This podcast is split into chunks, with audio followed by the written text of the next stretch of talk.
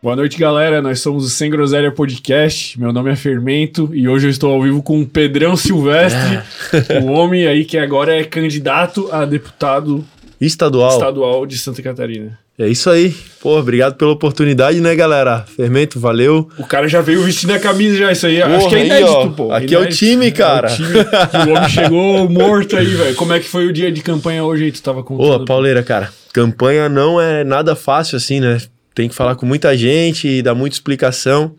E hoje a gente começou cedo, eram umas 6 horas, cabeceira lá da ponte, nossas mensagens no cartaz, né? Meio É, sósia do cara do cartaz. Caralho, pô.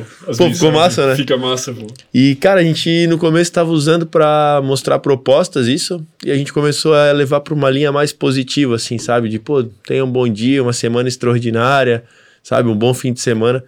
Porque, cara, o clima, querendo ou não, na rua, assim, eleição, ele tá bem tenso, cara. Tá meio hostil, tu acha? Mais do que as Tá. outras?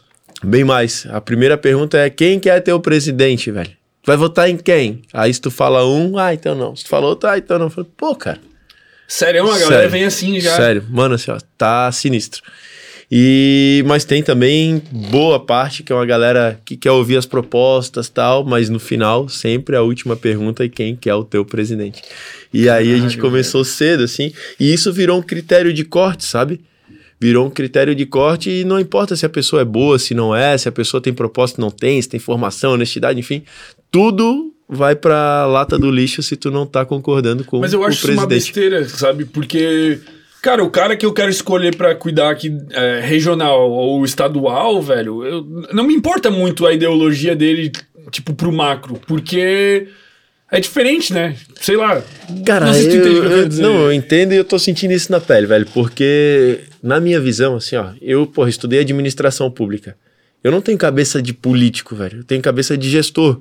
Uhum. Então eu entrei na política porque o cargo que toma a decisão, o CEO da gestão pública, ele é um político. É o presidente do Brasil, é um deputado, é um governador, um prefeito. Uhum. Então, para eu ter o cargo de CEO da gestão pública, eu sou obrigado a participar de um processo eleitoral. Tenho que me formar, no, me filiar num partido político. Senão, Mas não tu, vale. Tu acha que poderia ser de outro jeito? Cara, não parei ainda para desenhar, mas eu gostaria que fosse diferente. Diferente. Eu gostaria que pelo menos tivesse um crivo de. Eu sei que fica talvez um pouco excludente, cara. Ter formação para entrar no Mas cargo tem que ser público. excludente, mano. O cara tem muito poder, velho, querendo ou não, pô. Mano, assim, ó, eu vou te falar, eu sinto que faz uma diferença do caramba tu ir pra dentro da política, ocupar um cargo público de tomada de decisão e tu ter formação na área, tu ter ferramentas de gestão que tu possas aplicar, saber liderar. Tem muitas pessoas que têm boa intenção, mas imagina, por exemplo, se um médico tivesse só boa intenção e não tivesse formação. Tu ia se operar com ele? Não. Eu não ia, mano. Não ia levar meu filho, não ia levar minha esposa, saca? Então, por que que político pode ser qualquer um? O cara dá um tapinha nas costas, aí muita gente ainda vota por conta de, de grana, né? Ah, deu um tanque de gasolina, deu jogo de camisa do time de futebol que eu jogo, deu 50 conto, pagou a conta de luz. Cara, é que eu acho que no- na política não é obrigatório isso, porque. Por causa que são as pessoas que estão elegendo, né? E teoricamente as pessoas não iriam eleger um cara que não é capacitado. Mas é super teórico isso, né? Porque senão o Tiririca não, tinha se elegido, por É, e assim, ó, por exemplo, ah, exigir... Ele até fez um bom mandato, cara. É? Sim, não foi ruim, não. E, mas assim, cara, o, isso aí eu vejo, por exemplo, cidade do interior. Cara, muitas vezes a economia é agrícola, o cara trabalhou desde pequeno é, é, plantando, colhendo, vendendo, e ele não teve tempo, não teve oportunidade de fazer um nível superior, não tinha perto da cidade, enfim. E aí esse cara, que hoje é um vereador ou que virou prefeito da cidade, ele não poderia ser. E aí, se tu for peneirar na cidade, talvez 1, 2% teve a oportunidade de fazer um curso superior. E aí, na prática, já nem tá mais morando, talvez, naquela cidade. Teria o interesse de voltar para ser prefeito, enfim. Cara, então a legislação, a Constituição, ela deixa claro isso, deixa aberto. A pessoa tem que saber ler escrever, ser maior de 18 anos e para alguns cargos outros critérios. Mas na minha concepção, isso deveria ser um regramento que foi até o que eu fiz aqui em Floripa, depois a gente comenta um pouco. O cara ganhou a eleição, ele sabe ler, escrever, maior de 18 anos e tal, ganhou a eleição. Antes de ele assumir o mandato, ele vai lá e participa de um curso de formação. Por mais que seja um mês, é, duas semanas, cara, vai receber uma orientação do que fazer. Tu acha que isso deveria ser obrigatório? Daí? Obrigatório, e talvez até antes do processo eleitoral, sabe? Antes a eleição era três meses, agora é 45 dias. Cara, todos os políticos vão 45 dias para a sala de aula para entender, todos os candidatos, né? Uhum. Vão 45 dias para a sala de aula entender o que, que faz a função, o que, que faz aquele cargo que ele está pleiteando. o cara vai a vereador, vai a deputado, cara, vai sentar lá e vai entender que deputado, vereador, fiscaliza o poder executivo, cria leis, sabe? Delibera, dá sim, não. Cara, enfim. isso é, foi uma. O, Tramontim teve aqui, que é candidato a governador, e eu perguntei para ele como é que funcionava algumas coisas do Partido Novo, e isso foi uma das coisas que eu anotei, assim, que eu achei muito legal, que eles têm um processo seletivo do partido. Tu acha que isso poderia ser instaurado em outros partidos ou no teu partido, por exemplo? Cara, tem que ver até que ponto é transparente esse processo seletivo, quais são os critérios, quem analisa, sabe? Entendi. Porque todo partido tem um processo seletivo. Hum. Só que cada um da sua forma. Entendi. Ah, esse tem chance de chegada, faz um milhão de votos, vem pro partido. Entendi, ah, entendi. esse aqui tem a filosofia do partido, então faz essa provinha aqui e tal. Quem analisou essa provinha? Então, isso é uma, é uma coisa muito interessante de falar. Eu sou adepto da. Não da tecnocracia, mas eu sou adepto do conhecimento uhum. e da experiência. Então, eu acredito que o Brasil vai prosperar mais, começando nas cidades, quando nós tivermos tomadores de decisões que sejam qualificados. E a pergunta que todo eleitor deveria fazer é: eu contrataria esse candidato ou essa candidata para tocar a minha empresa, para ser meu colega de trabalho, para ter a chave da minha casa? Se tu disser que não, então esse cara ou essa, essa moça não tem como ser a tua pessoa de confiança dentro da administração pública. Cara, são quatro anos tomando decisão no teu nome, no nome dele, dele, dela, tal, tal.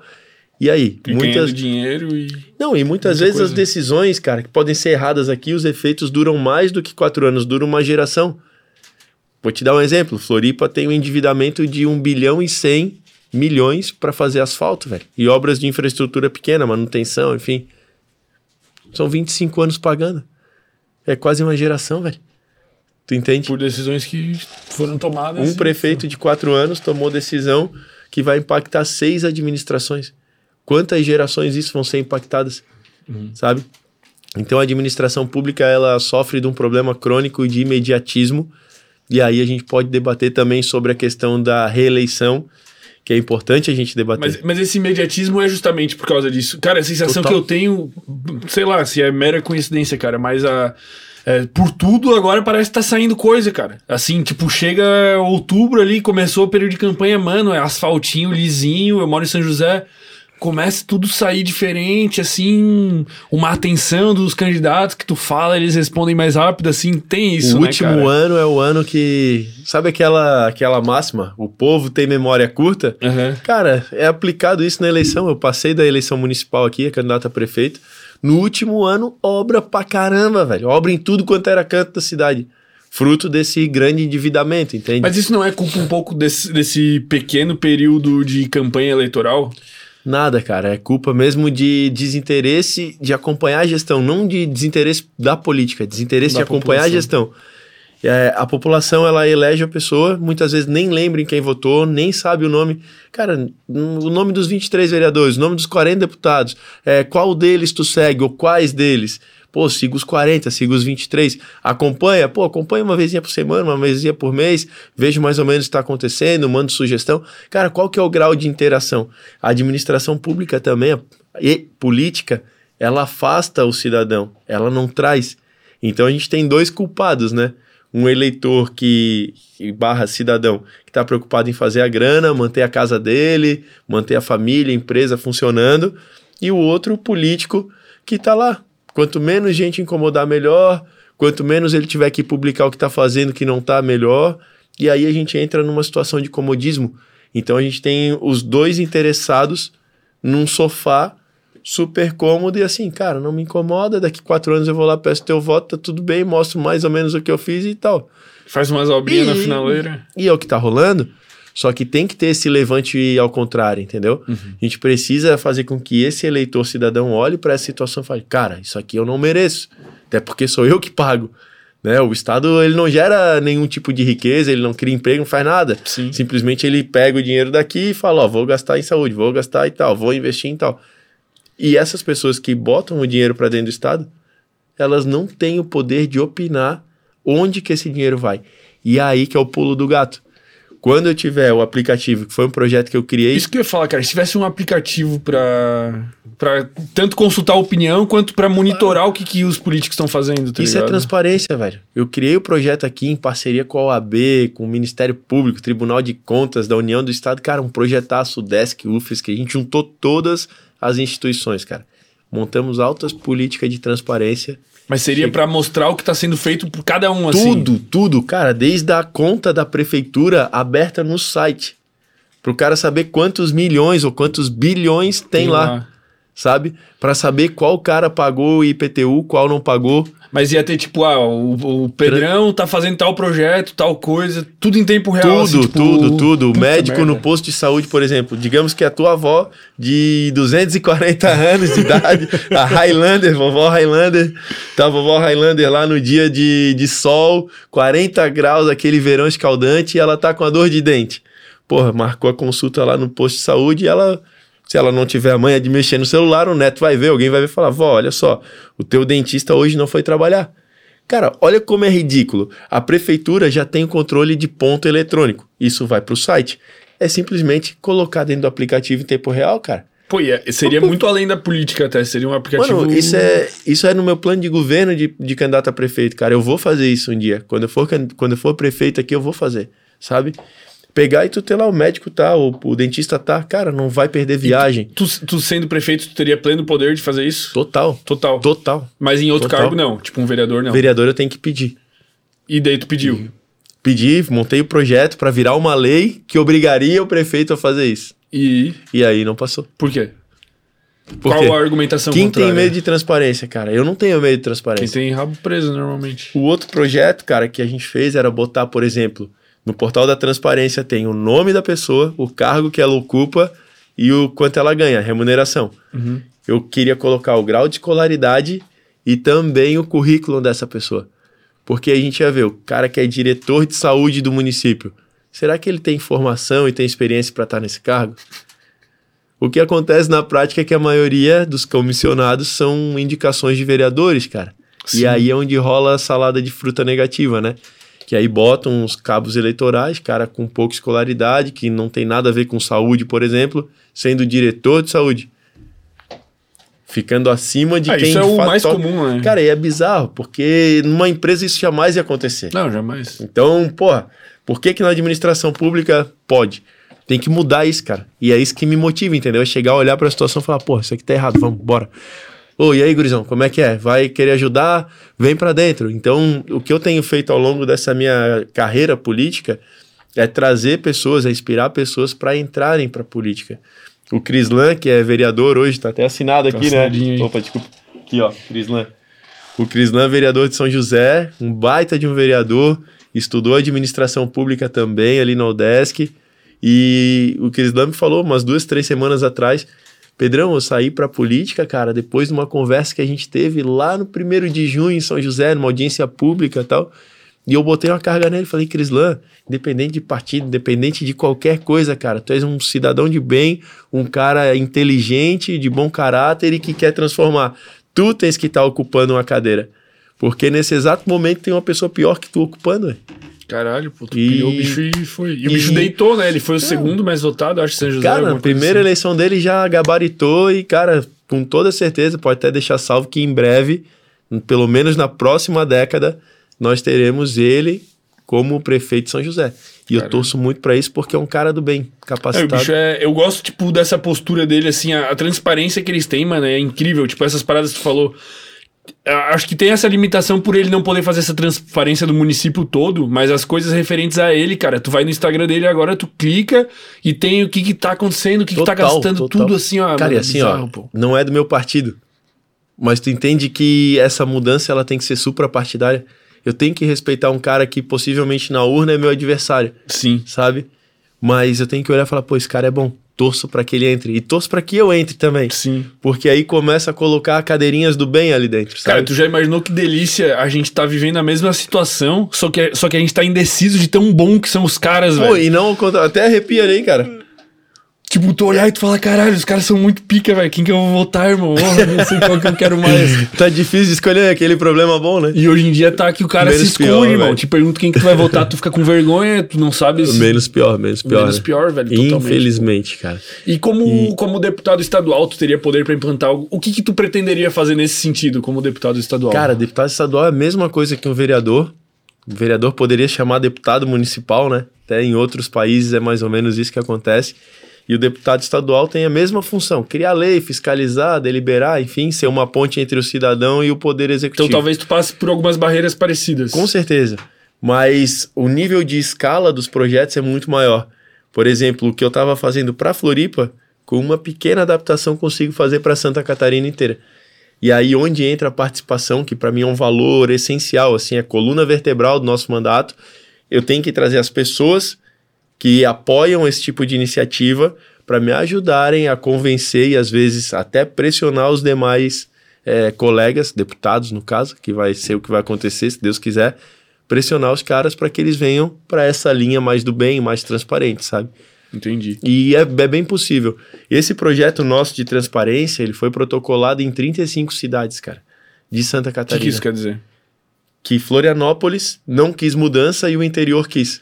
Mas- O interior pegou o mesmo projeto que a gente fez para Floripa e protocolou nas outras cidades. Mas tá, foi colocado em prática, no caso? Estão em, deliberação, em análise, Vai ser deliberação. implantado em vai algum ser momento. implantado em algum momento. Caralho, Uma acho que foi sabia, até pô. aprovado, cara. Tem que ver. Os caras realmente replicaram o projeto. Sim, eles entenderam a mensagem. Falaram, pô, isso aqui é do bem, é para as pessoas, cara. É da administração pública para as pessoas. É a lei do retorno Caralho, da política, pô. sabe? Sim, Tipo, ó, tu mandou o recurso aqui, pagou o teu imposto. sim. Tu A que gente tá rolando. usando. Tá aqui, velho. Ó. Isso tem em outras cidades do Brasil? Cara, tem várias cidades Tem do várias. mundo que tem transparência, né? Um grau maior. Por exemplo, Londrina dá um banho em Florianópolis. Cidade de Londrina estava quase em último no ranking de transparência. Começou a publicar o que acontecia, botou critérios de acessibilidade no site, informações disponíveis em tempo real. Cara, foram para primeiro em um ano. E tu acha que isso, a transparência está diretamente ligada a um bom governo? Tá diretamente ligado a um governo honesto, cara. A um bom governo, daí Aí vai né, investe errado às vezes, enfim. Mas sendo transparente, vem aquela máxima. Pelo menos eu penso assim: quem fala a verdade não merece castigo. Então, se tomou alguma decisão errada, que vai acontecer? Se não foi por mau caratismo, querendo se beneficiar da coisa pública, mas o cara errou numa tomada de decisão, sendo transparente, ele tem como voltar atrás. Fala, pô, pessoal, não, realmente a minha intenção era essa, eu errei na minha tomada de decisão, tanto que tá aqui publicado, enfim, não, não fiz as escuras, e vamos corrigir da seguinte forma, tal, tal, perdão, valeu, tchau. Corrigiu, cara. Quem é que não erra numa empresa? Porra. né? Quem é que não erra na administração pública? A diferença é, errou, mostrou, o pessoal não gostou, o contratante, que é o eleitor, que é o cidadão, não gostou, o gestor corrige. E daria pra pôr até, tipo, umas pesquisas rápidas nesse... O que que tu falou, né? Pô, total, cara, total. Tipo, e, e um plebiscito, mas, sei lá... a parte mais importante é o orçamento. Para mim, o orçamento público, ele é o instrumento principal de, de planejamento de um governo. Se a tua peça orçamentária, que é feita pela, no caso das cidades, é feita na prefeitura, Uhum. e é enviado para a Câmara analisar. Dentro dessa peça em Floripa tem, sei lá, 5, 6 mil páginas, tabela de Excel, linhazinha por linhazinha, com letra miúda, vê de lupa assim. Mostra todos os programas de governo e todos os projetos, com os recursos do lado. Quanto que vai custar cada ação de governo. E aí, com base nisso, tu consegue dizer, não, a prefeitura vai investir tanto em educação, tanto em saneamento, tanto em comunicação. E essa peça chega para os vereadores e vai chegar para os deputados vindo do governo do estado.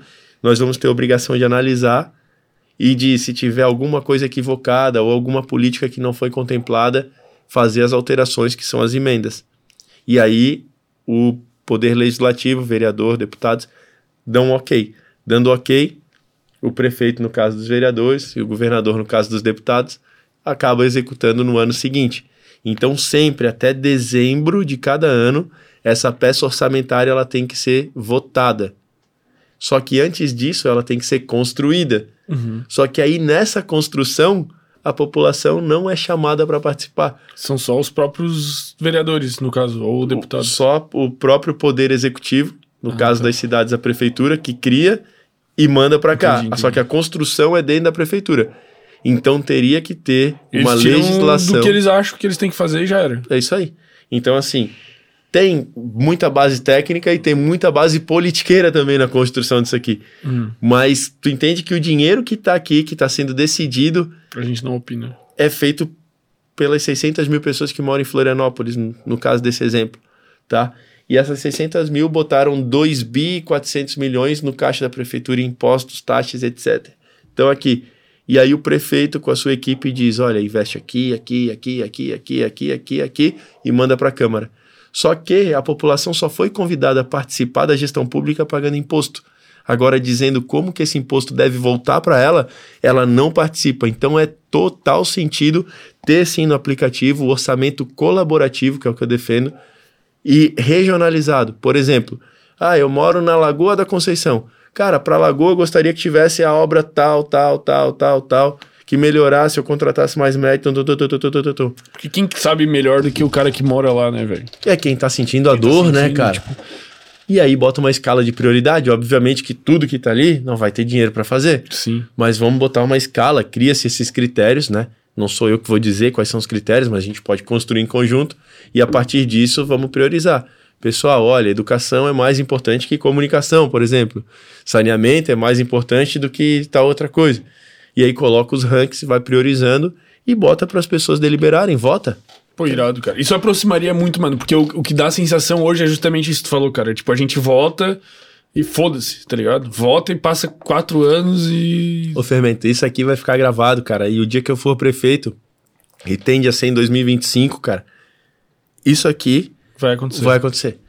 Tá gravado, hein? Tá gravado. E sabe como vai acontecer? Humildemente eu vou bater na Cat, vou bater no, na molecada que trabalha criando aplicativo, software e vou falar assim, galera, vocês podem vir pra cá pra ajudar a gente a construir isso. Eu tenho certeza, cara, que com baixo investimento, só com força de vontade Mano, e sabedoria um- a gente consegue um fazer. app assim, tipo, é. Pra grana que uma prefeitura tem, mano. Não é nada, Tipo, mano. é papo de, sei lá, mano. Tem aplicativo pra tu fazer assim, tipo, ses- 60 mil, 100 mil reais, cara. Pra uma prefeitura num orçamento, fazer um negócio que vai mudar tudo. Não, e outra coisa, audiência pública. nenhuma. Pô, é legal pra caramba ter audiência pública para projetos polêmicos. Por exemplo, emissário submarino do Campeche. Teve audiência pública? Não. Teve? Teve, teve, várias. Nem Só que assim, vão 400, 500 pessoas. Só que lá no bairro moram 10 mil, 20 mil. Sim. Cara, se tivesse aqui no aplicativo possibilidade da pessoa entender o projeto e falar, ó, tecnicamente o projeto vai, vai funcionar assim, assim, assim, tal, tal, serão investidos tantos milhões de reais, vai durar tanto tempo a obra, o monitoramento vai ser feito da seguinte forma, tal, tal, tal, É tal. outra coisa. E pontos fortes são esses, pontos fracos, ah, se um dia falta luz, não tiver não sei o que, vai acontecer isso, pau, pau. Cara, é isso, entendeu? Aí a galera que tem ideologia para tomada de decisão não vai ter argumento, porque tem a técnica ali, entendeu? E sendo transparente, tu vai ver a verdade da parada. E o lance é que não tem verdade, e sim muita politicagem em cima dos troços. E aí, só para finalizar, nessa audiência pública tinha lá 400, 500, sei lá quantas pessoas, mas não passava muito disso era um grupo organizado que foi dar sua opinião em grande massa contrária ao emissário submarino. Entendi. Tá? Os caras, às vezes, pra ir contra, se organizam melhor. Sim, é isso que acontece. Só que aí o restante da população não participou, ou porque estava trabalhando, ou porque não soube, ou porque, ah, não tenho tempo, tal, tô com meu filho. E aí, se isso tivesse para votação aqui e Mudava botasse, tudo. ó, pessoal, uma semana aberto para vocês estudarem e para vocês comentarem e votarem. Fechou? Beleza? Beleza. Tal. Porra. a galera vem participar, mano. Não precisa estar mais participando é, no tete a tete a todo momento. Pode estar online aqui, sabe? Sim. Bom, não, tá louco. Isso aí vai, isso aí revolu- vai revolucionar a política, mano. Total, assim. até o ponto de a gente não ter mais a necessidade, olha o que, que eu tô falando, velho, de ter um político decidindo.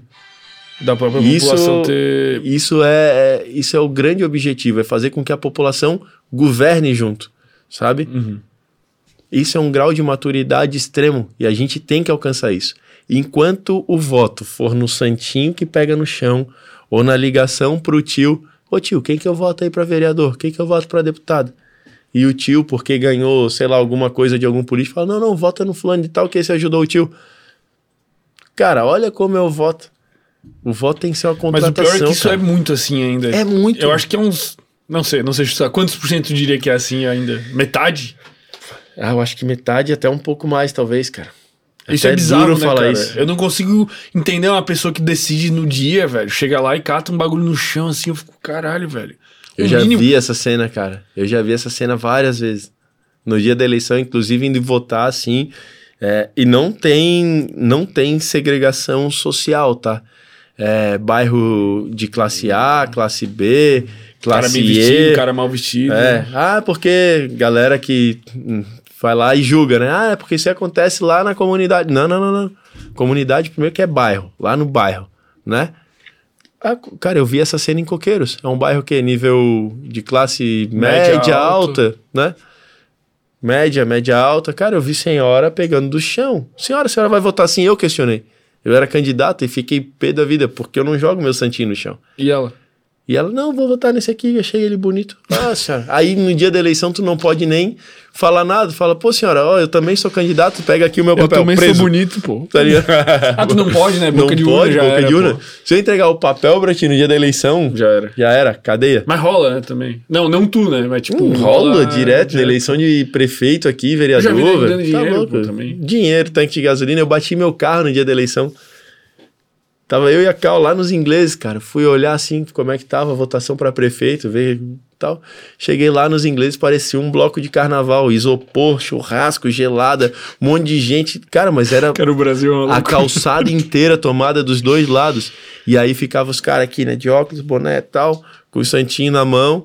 Não sei se tinha dinheiro, isso eu não vi, mas eu vi o cara dando o santinho assim e tal. E, cara, provavelmente foi compra de voto ali, velho. E vários. E filmei e tal. E no dia eu tava dirigindo ali, eu fui dar uma filmada assim ainda. Pau. Buf, deu uma encostadinha no carro. E aí fui lá no guarda, no policial, falei, porra, aí, cara, o cara comprando voto aqui, tá filmado e tal. Ah, não posso sair daqui agora. Isso aqui. Então, precisa ser mais arrochado isso, tá? E o bagulho de jogar santinho no chão também, porra, né? Tem uma lei nossa, tá? 100 reais por, Por cada santinho. santinho. Mas aí não Se- rola do cara jogar o do adversário, pô. Isso foi um argumento que eles lançaram contra mim. Falei, cara, cuida do teu material. Cuida com quem tu distribui. Claro, teu distribui teu material com, sei lá, com QR Code, porque todo o material que a gente imprime tem nosso CNPJ, tem a quantidade de tiragem, sabe? Uhum. Seja criativo, bota a data no teu material. Bota, ó, o meu eu fiz dia 1 do 2, e deixa ali. E ninguém precisa saber que tu botou a data. Agora, se tiver um santinho jogado no chão, tu vai lá e fala, ó, meus materiais todos, na gráfica que eu fiz, tá aqui. Tem, por exemplo, esse íconezinho aqui, tem uma marca d'água aqui no cantinho. Esse aqui não tem a marca d'água. Aí vem pra questão do, da sacanagem, que o próprio cara poderia se auto-sabotar. Mas enfim, vai ter que ter alguém que vai pagar a fatura, porque não é justo, por exemplo, a Concap em Floripa deslocar quase que a equipe da Concap inteira para varrer a frente dos colégios eleitorais e depois, se tiver chovendo, que é pior ainda, entupir as saídas de boca de lobo. enfim. Daí inunda a rua, daí, daí o cara xinga outro cara. E outra, Cara, né? E, não, e outra, só pra finalizar esse tema. Como é que vai votar num cara que caga a cidade pra poder ganhar teu voto? Qual o respeito que ele tem pela cidade? Ele não Sim, tem sim. respeito, tá ali, cara? Sabe? Não tem respeito. E esse projeto dá uma multa de 100 reais pra cada santinho e se ele fizer em outro colégio eleitoral, dobra. Então recolheu, cobrou Nossa, 200 mano, conto o cada um. tá e os vereadores aprovaram, tá? Eu achei que não ia passar. Ah, passou isso? Passou? É lei? Ah, Florianópolis? já é lei? Já é lei. Ah, eu vi que deu uma, uma limpada geral. Floripa assim. é lei, cara. Esse ano vai estar sujo Mas pra nunca cacete. fica zero. Rola uns, mas E aí bem a prefeitura menos. também deveria fiscalizar, cara, ir pra cima. Mas e cobrar. antigamente era loucura, né? Era pior loucura. ainda. Mas tu falou em, em Concap, teve uma polêmica recente aí da Concap, porque queriam talvez passar por um processo de privatização e tal. O que, que tu pensa aí sobre essa questão? Cara, a Concap, a privatização dela é algo quase que humanamente impossível. Ela tem mais de 90 milhões de dívidas. E para recuperar hum, não é muito simples, tá? Aí o que que o Jean fez quando era prefeito? Ele transformou uma empresa de economia mista numa autarquia, ou seja, ele estatizou a Concap. Uhum. E a estratégia dele é uma estratégia de definhar, matar ela a longo prazo. Por quê? Tá asfixiando. Porque Pra ela falir, ser obrigada já tá falida como empresa de economia mista, tá? Uhum. Transformou numa autarquia, abraçou, virou um órgão do governo. Ele simplesmente não repõe os que se aposentam, não adquire equipamentos novos, vai asfixiando ela, vai deixando ela fragilizada, Mas com qual vai objetivo? diminuindo funções até o ponto de ela acabar. Pra ela ser vendida. Não, pra ela acabar, porque ela não tem mais como ser vendida, ela não é mais uma empresa. Mas aí o que quem que Ela vai fazer virou uma autarquia. Quem vai prestar o serviço? Aí agora, nesse exato momento, a gente paga a Concap e mais Aquela- uma empresa chamada Amazon, que está num, num processo de, de investigação também, porque a contratação foi emergencial. Tá, e por que, que Ou tu acha seja- que fez isso, por exemplo? Ah, cara, tem várias coisas ali. A gente tá investiga tava investigando, né? E uma das questões é: a pergunta que motiva uma investigação é: se a Concap já fazia e o custo era alto, por que que então não continuou com ela, ao invés de ter esse mesmo custo alto e contratar mais uma empresa para fazer? Nós estamos pagando hoje duas vezes pela coleta e destinação final dos resíduos sólidos. Ou seja, não faz sentido. Se eu já pagava, por mais que fosse caro, para uma e não tinha saída, eu tava na sinuca de bico, cara, então mantém e pega essa outra que ele contratou e deu. Extingue. Não faz sentido pagar duas vezes. Ou pega agora que a Concap virou é, uma autarquia, virou um braço da prefeitura, virou na verdade a prefeitura, troca a função dela, ao invés de fazer é, a coleta do resíduo e a destinação final, coloca a Concap para fazer a função lá do início. Pavimentação, reparos, é, jardinagem, poda de árvores. Floripa tem um problemaço com poda de árvore, cara. Tem duas, três equipes pequenas que não dão conta de fazer a manutenção das árvores. Ercílio Luz. Daqui para frente, toda chuva forte vai ter queda de árvore na Ercílio Luz. Por quê? São árvores velhas, são árvores que não têm manutenção. Então todo esse problema ele gera outros. Por exemplo, se uma árvore dessa cai, o que, que acontece? O bairro fica sem luz, a rua fica interditada, o cara se atrasa para o trabalho, se cair em cima de alguém mata. Então a Concap poderia fazer esse serviço, que hoje tem um outro gasto com outras Outra empresas que fazem. Então precisa fazer gestão. Mas essas empresas são contratadas privadas. Contratadas, privadas. Mas aí, tipo, nesse caso, assim, é, eu não sei qual exatamente é o teu pensamento em relação à privatização de algumas empresas ou em relação a. Cara, tipo, pra mim não faz sentido ter uma empresa que custa caro pra caralho, faz um trabalho ineficiente, se tu vai lá e contrata uma e ela tá fazendo um trabalho bem feito, cara, manda a outra pastar. Eu sei que não Sim, é assim sim, tão sim, sim, simples, sim. mas. Sim, faz sentido. Do ponto de vista de, de gestão, faz total sentido. Mas eu não posso cravar assim, passar uma regra e falar todas as empresas públicas devem ser é, Privatizadas. privatizadas. Pera lá. Cada caso é um caso. Sim, tem que analisar como é que funciona aí o balanço. Tá dando positivo? Como é que é o custo do serviço? Uhum. E a empresa pública ela tem uma função social muito grande. Vou te dar um exemplo. O Celesc está num debate de privatização ou não. Uhum. É, a Alemanha, por exemplo, fez um movimento de privatizar e voltou atrás. Uhum. Por quê? Porque é um serviço essencial. E aí vamos voltar lá na década de 70, 80, ou pode chegar até 90. A Celesc tinha um programa de eletrificação rural. Uhum. Cara, propriedade rural. É, 2 quilômetros, 3 quilômetros de, de frente Pra- por Pra duas casas. para duas casas. E aí tu tens que rodar cabo e pensa, pensa Lages. Pega Lages, por exemplo. Olha o tamanho territorial de Lages e pensa levar energia elétrica para todas as residências de Lages. Uhum. Inclusive na área rural, nas fazendas. Cara, Nenhuma empresa. nenhuma empresa privada ia fazer porque não ia se pagar. Tu entende? Uhum. Então, nesse ponto, vale a pena privatizar ou não? Esse programa ainda está em expansão. Ah, mas o custo de energia é caro. Sim, o custo de energia realmente é caro. Mas então vamos criar as soluções. Só que eu não posso é deixar um cara que produz o alimento, que sai lá do interiorzão para os grandes centros. Sem luz. Eu tenho uma função social nisso, né? Tu quer que ele produza como lá, cara? Com pão boca? Não dá, né? Entendi, entendi. Então, a questão de energia elétrica para mim é muito emblemática, assim, sabe? Porque Como algumas outras, por exemplo, da saúde, né? Tipo, até o próprio SUS é questionado em relação a isso. Total, o SUS é um baita sistema, cara. Ele tem um problema de má gestão. E aí vem pra lei de licitações, que é uma lei que Mas na, na verdade, todas as estatais que são ruins, o problema é má gestão. é má gestão. Porque se todas funcionassem É, bem, ninguém ia é, reclamar de nada, né? Total. Tipo, porque os sistemas são. Tipo assim, parece que o, o Brasil ele foi bem bolado. Ele só não funciona por causa de quem tá administrando, assim. Mas parece que o código-fonte ali é um negocinho maneiro. É bom, pô. é bom. É bom, né? Aí por isso que a gente tem que entrar com o antivírus, que é a transparência. Isso, isso. Acho que essa é a pira, pô. Essa é a. O antivírus é a transparência, cara. Porque aí, cara, o brasileiro ele é curioso, é criativo. Pega, por exemplo, esse aplicativo que eu te falei da saúde. Tu chega na frente do posto de saúde aqui do teu celular, tu vai ver se o médico foi trabalhar, se não foi. Controle de medicamentos, estoque em tempo real. A prefeitura tem isso, cara. Só que tá só para ela. Tu entende? Uhum. E tá só para ela. A gente fez denúncia do almoxarifado, descobrimos um esquema grande de corrupção. Os caras que vendia tá? medicamento? Cara, tu diz que chega a 100, o cara dá o aceite de 100 e o fornecedor te entregou 60. E nós pagamos 40 que não existe, tu entende? Então a minha briga é transparência total, plena. Quer saber até a cor da. Do rótulo, da, da, do... da calcinha da ursa. Não foi feito dentro do prédio público? Bota lá na transparência, tem coragem, pô. O lance é o seguinte. Brincadeira à parte, meu irmão. Mas assim, ó. O controle de estoque do medicamento já tem, cara. Só que tá interno bota para a população, aí tua avó, a Highlander, de 240 anos, a avó não vai sair, a avó vai pegar, tua avó é moderna, vai pegar o aplicativo, vai falar assim, pô, ó, o remédio que a avó toma controlado tem ali no posto, eu vou lá. Aí a avó fala assim, hum, caramba, tá, só tem 20, tá acabando.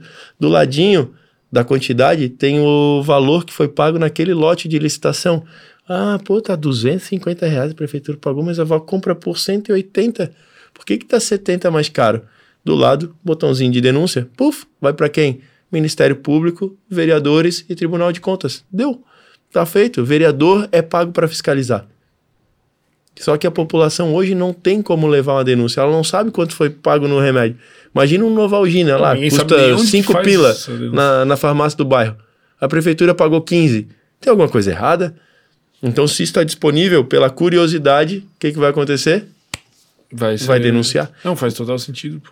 E aí é uma forma desse cara que banca a administração pública toda, o pagador de imposto aqui, que contribui para que tudo funcione, ele vai fiscalizar como está sendo usado o dinheiro dele. E se foi mal usado, ele vai ter onde reclamar. Hoje não tem, porque não tem a transparência, não sabe como foi usado, não sente o retorno, fica desestimulado e fala: ah, tá bom, vai aumentar a passagem de ônibus de novo, tá, beleza. Ah, vai aumentar o IPTU de novo, sabe? Então, assim, a, a, população se sente de mãos atadas. Eu vou te dizer que até uma frase que eu já soltei aqui em outros episódios, a gente sempre fala, cara, que a sensação que eu tenho hoje, cara, é que não faz muita diferença o teu voto. Eu entendo que faz. Eu, eu acho que é não, ruim não, dizer entendi, isso. Assim. Mas o que eu sempre falo, que eu aconselho para quem eu vejo discutindo política, eu falo, cara, para de discutir, velho. Porra, monta tua empresa e faz teu negócio dar certo e foda-se, cara. Passei isso em casa.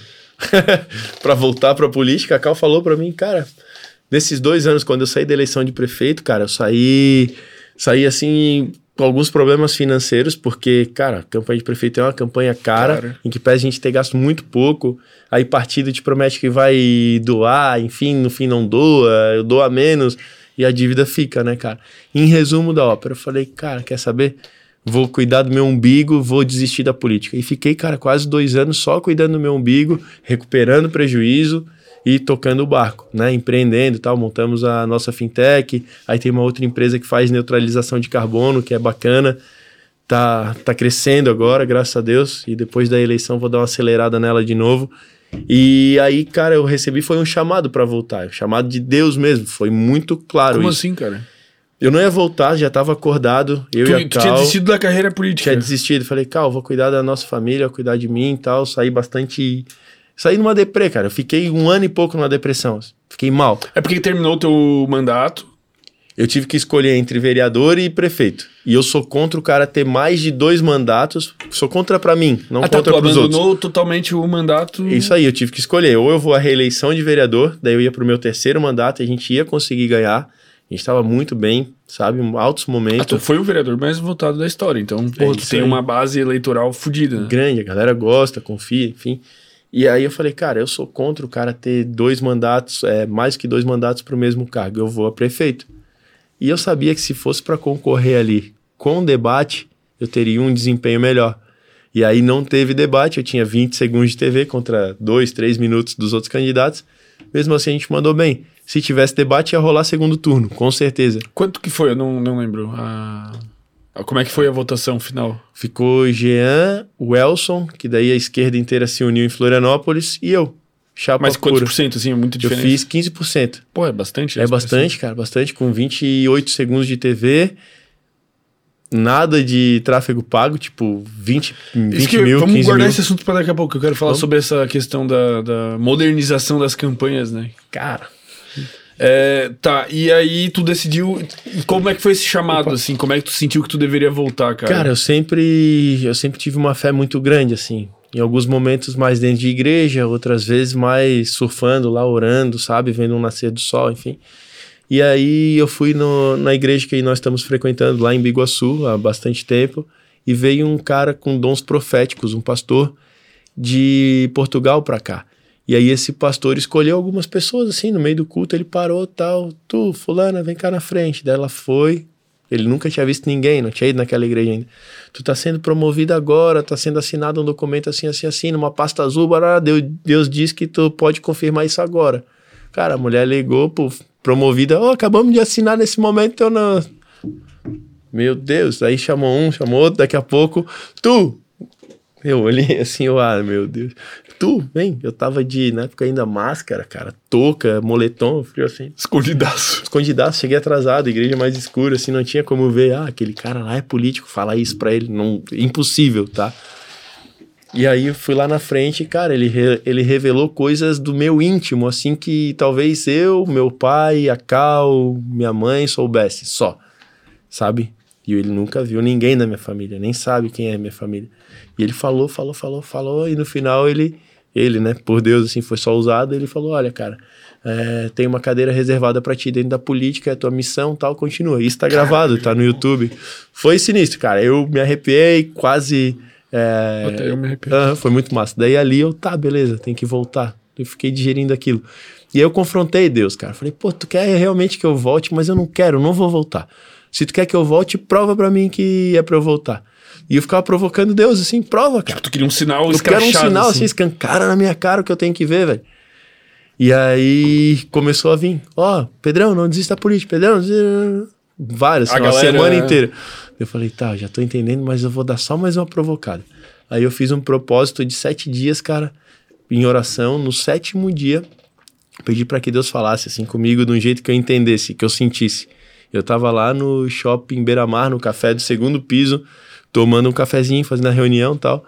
Chegaram duas meninas de 7, 8 anos, cutucaram assim minhas costas. É o Pedrão? Sou, sou o Pedrão. Bate uma foto com a gente. Eu, porra, que massa tal. Vamos, claro. Bati a foto. Ah, se postar me marca tal.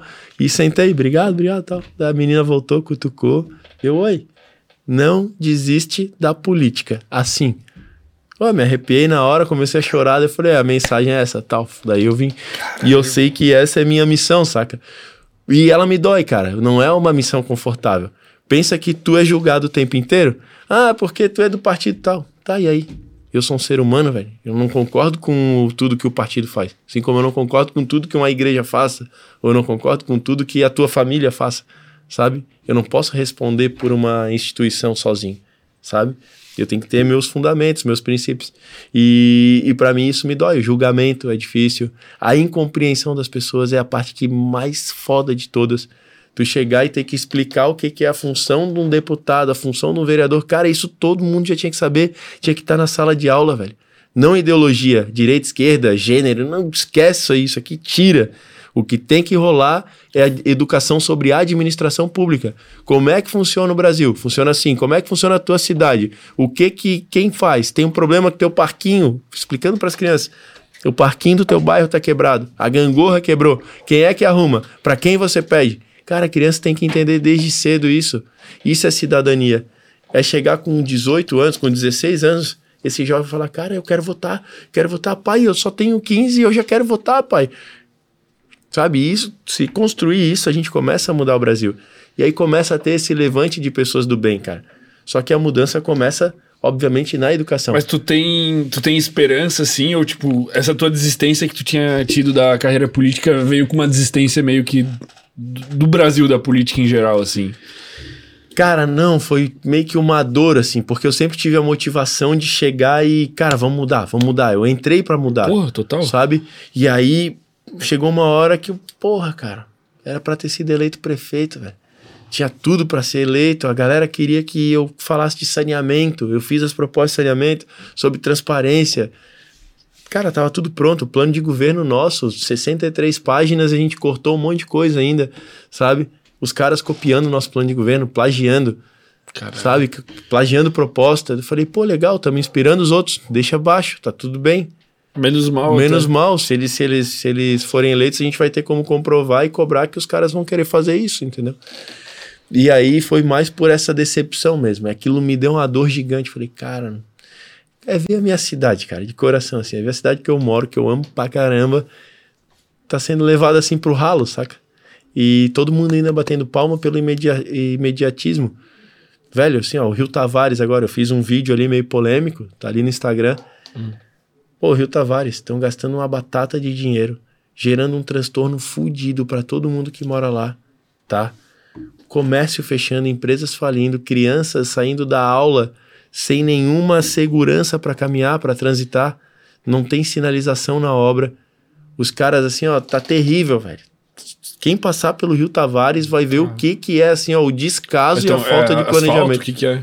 Estão tirando todo o asfalto para passar a drenagem e depois vão repavimentar, fazer calçada, fazer ciclovia, plantar árvore. Cara, vai ficar incrível depois de pronto. Só que qual que é o problema? Está sendo feito às pressas? Não. Não? Está sendo feito sem planejamento e sem sincronia com o sistema de esgoto. Estão fazendo todas essas obras para passar a rede de drenagem e não vão passar a rede de esgoto. Mas aí depois vai ter que quebrar de novo? Vai ter que quebrar tudo daqui Pô, dois anos. Aqui é assim. Mano, em São José, velho. Assim, ó, as ruas lá que eu, que, eu, que eu transito mais assim, cara, é todo ano quebra pra passar alguma porra, cara. Eu fico assim, não é possível que não dê pra quebrar uma vez. Obviamente, aí tu pensa assim, ó, olha só, tu chegasse no teu banheiro de casa e fala, pô, vou dar um tapa nesse banheiro, velho. vou deixar ele. Fera. Vou lá na Cassol, pegasse teu cartão da Cassol. Pau, parcelei uh, azulejo, 25 anos altos, aquele porcelanato da Porto Belo, lindo, Portinari, linha top que Tu, tu, faz a barba no, no brilho dele, né, cara? Aí tu te endivida inteiro e fala: não, agora vai ficar zero, vai ficar fera. Pá, chama o pedreirão lá forte, o cara bom, talentoso, que tem o dom de colocar as coisas no lugar, que é a empreiteira que tá fazendo, os caras são caprichosos pra caramba. Aí tu chega lá e bota o piso, simplesmente vai lá e coloca o piso, pum, pum, pum, pô, banheirão lindo, tal, ó, tá pronta a obra, fechou, fechou. Tu contratou o cara para instalar o piso, mano. Ele fez o papel dele. Aí tu vai lá, liga a torneira, sai a água, porque já tava o cano. Porém, essa água vai para onde? Não tem o esgoto? Vai para um galão, vai ficar na pia? O que, que tu vai, vai fazer? fazer um cocô entope o vaso. E aí? É o que tá acontecendo lá. Vamos botar o porcelanato mais lindo, asfalto lisinho, novo, preto. Vamos botar o quê? Vamos botar a ciclovia. É um bairro da cidade aqui que um, é um dos top 10 em ciclismo, que a galera mais usa bike. Tem duas creches, tem uma creche, um colégio, sabe? Um posto de saúde, próximo à UPA. Cara, a galera se movimenta por bike e a pé. Então hoje não tem calçada, não tem ciclovia, vai ter dois ganhos, perfeito. Asfalto novo, tá todo esburacado, quebrado, perfeito. Drenagem, sempre dava umas poças d'água grande ali, não dava tal, vai ter drenagem, perfeito, show, acertou 80%. Onde tá errando? Não tem esgoto. Aí tudo isso que tá lindo, maravilhoso, o porcelanato caro, que a gente vai pagar por 25 anos, vai ter que chegar próximo à empresa, que vai ser a Kazan, vai rasgar tudo para refazer. Cara, o nosso dinheiro não é capim. Aí é por isso que eu defendo transparência. Mas isso vai ser feito já. já vai tá ser feito. Não tem mais o que Negão, já vai ser feito. E assim, ó, Ministério Público tá lá pedindo para obra ser à noite, para diminuir o transtorno. Concordo. Mas o certo é embargar a obra e falar o seguinte, cara, ó, cano, vai lá e faz a rede de esgoto, nem que deixe tampado as extremidades para não entupir, para não entrar areia, enfim, deixa as extremidades tampadas desse, mas já passa o encanamento. Mas tu fez denúncia? Foi já foi feita, a comunidade já fez, enfim, só que a obra tá pau e pau. E aí tem a temporada de verão que é daqui dois meses, cara, e a obra não vai terminar. Aí vai travar a cidade inteira, aí tu pegas as rendeiras, a mesma coisa, e as rendeiras tá lá engatinhando. E aí tu pensa que vai conectar Rio Tavares e Rendeiras ali, pega um trecho de Osni Ortiga ainda, uhum. que... Enfim, a nossa cidade, vai Florianópolis... vai ser um caos. Vai de parapente pra praia. eu tenho moto, eu tô nem aí pra ninguém, velho. Vai ficar eu na fila igual, velho. É, é vai ficar travado igual. Caralho, velho. Que, que E aí é isso que eu te digo, assim, ó. Enquanto não tiver planejamento, enquanto não tiver gestor, cara, tocando a gestão das cidades, a gestão do estado, vai dar nisso. Velho, a gente elege político, mano. Isso tá errado, tem que eleger gestor. Mas assim, ó, veio um jornalista político aqui, cara. Eu troquei uma ideia com ele, assim, eu falando que, que eu acreditava que tinha que eleger de fato pessoas mais capacitadas e tal. e que eu não achava que era tão necessário esse clamor. é, Parece que os caras hoje, assim, eles são líderes, mas eles não são bem qualificados, assim, sei lá, se for pegar, tipo, o próprio Lula, assim, tipo, pô, o Sim, Lula cara, mal total. deve saber escrever e tal, assim, os caras são ignorantes, muitas vezes de economia. O Bolsonaro também é burro pra caralho, tá? Os caras... Mas o Bolsonaro, pelo menos, o que eu gosto dele é que ele Tem uma equipe técnica. pelo menos ele, ele tenta pôr uma equipe É. técnica, tá ligado? Tipo, pelo menos isso, assim. O Lula eu já imagino que seja com o rabo amarrado de uma maneira surreal. É, É mas muito ele partido falou. indicando, né? A gente Muita vê a coligação, composição né? ali. é. Mas aí, cara, ele me falou uma parada que é o seguinte, cara. O líder, ele tem que unificar a população pela. Por esse clamor, tá ligado? Pro país não ser dividido, assim. Não que não esteja sendo, mas tipo assim, o político ele tem que ser político de certa forma. Ele não pode ser só um bom gestor. Tipo, ele tem que ter perfil, tá ligado? Sim. Mas, cara, isso é, um papel, isso? isso? é um papel de líder, cara. Não é, não é restrito a político, enfim. A política, ela tá em tudo. Isso todo mundo sabe. Pô, o cara faz política na padaria. Ô, querido, tudo bom? É a política da boa vizinhança. Teu vizinho que é um baita de um cara que tu não gosta, o cara para o carro na tua garagem, o cachorro lá de madrugada, te incomoda. Cara, mas quando tu vê o cara, ô, tudo bom, cara. Pô, dá uma maneiradinha lá com o cachorro, vê se tal. Sabe? Cara, ele deu o recado, mas não quis confusão, não quis segregação. Tá tentando união. É o que tu falou, é o ponto fim, assim, que importa. É o destino final. O destino Eu- final é qual? Hoje é poder, velho. E aí tá Lula e Bolsonaro numa polarização gigantesca, onde a gente tem o time é, vermelho e o time verde e amarelo, né? Uhum. E aí começam os confrontos. Ah, porque ele fez aquilo? Porque ele fez aquilo? Porque isso aqui? Tipo, tu vê os debates é uma piada. tá Cara, eu ligado? assisto quase todas as lives do Bolsonaro, do Lula e do Ciro. São os três que eu tô tendo tempo, assim, coincide a agenda, tô no carro indo de um lugar pro outro, vou assistindo. Cara, assim, ó. Se a população fizesse isso, ela não teria dúvida em pelo menos em quem não votar, entendeu? Porque Cara, o problema é que virou time de futebol. virou time de futebol pior. Aí eu sou né? Havaí. Ah, ele é Figueira, o outro é Chapecoense. Aí, cara, tem o clássico. Clássico. Não, cara. Entendeu? É que, é que Tem que assim, mudar cara, isso. qual que é o problema? O time de futebol, cara, quando ele tá Muita ruim, paixão. tu continua torcendo pra ele, cara. E na política não pode ser time de futebol. Quando tá ruim, tem que falar, eu quero o outro lá, velho. É Ainda meu mais quando tá ruim, não é uma questão de o cara tá no mau momento. Não. O cara, Cara, é- fez, velho. Tu entendeu? O cara roubou. É tipo, tem uma galera, tipo, que assim, ó, independente do que eles façam, tipo, sei lá, o Bolsonaro poderia aparecer, cara, tipo, explicitamente roubando, ou o Lula explicitamente roubando de novo, que eles iriam Cara, continuar. o problema cara. tá na idolatria. Tem um princípio bíblico que diz: não idolatre seres humanos. Em algum momento você pode se decepcionar. E aí, tanto o Lula lá no passado dele, quando ele, pô, tava no auge, populismo dele bombando, o cara tá mandando bem e tal, tal, tal, tal, tal, tal, acabou decepcionando a galera. E aí, como é que ficou a relação dele com a idolatria? De igual forma, será que o Bolsonaro não tá sujeito a isso? Hoje tá todo mundo dando um carimbo de honestidade. E ele até então tem demonstrado com o governo que tá tentando fazer muitas coisas positivas, sabe? Mas como é que fica a idolatria? Na verdade, o que eu espero da população é que tenha muita razão para a escolha dos políticos, dos representantes e menos paixão. Porque nesse momento a gente está vivendo o oposto, a gente está tendo um grau de paixão elevado e não importa se roubou, se fez errado, vou votar nele porque isso, porque. E tu esquece as coisas ruins. Não, tem que estar atento, cara. Qual que é o plano de governo? Primeira coisa, quais dos presidentes já entregaram o plano de governo? Dos presidenciáveis? Eu não sei. TRE, T- TSE, Tem tem que estar publicado. Cadê? Vamos ler o plano de governo. O que que o Lula quer para a economia? O que que o Ciro quer para a economia? O que que o Bolsonaro quer para a economia? Cara, o que que a Simone Tebet quer? O que que a Soraya quer? Sabe? Olha e analisa, cara. Tem 11 candidatos, cara. Sabe? Vai lá e est- estuda os caras. Ah, mas esse aqui não tem chance. Quem disse que não tem chance? O Bolsonaro também não tinha chance. Não era? Sim, até, até no fim de semana da, da eleição, né? As pesquisas não pegaram a, a vitória dele, então. Tudo pode acontecer, né? Então, assim, ó. O que eu vejo, cara, eu, pra mim, é, primeiro de tudo, cara, saber o destino final, pra onde que o líder quer nos conduzir. Isso é o papel do líder. O líder mostra o futuro. Olha, time, pessoas, população, equipe, nós vamos para aquele rumo. O rumo é lá, o destino final é lá, ok? O caminho traçado é esse aqui. Quem quer vir comigo, sabe? Uhum. E agora tem que olhar isso para presidente.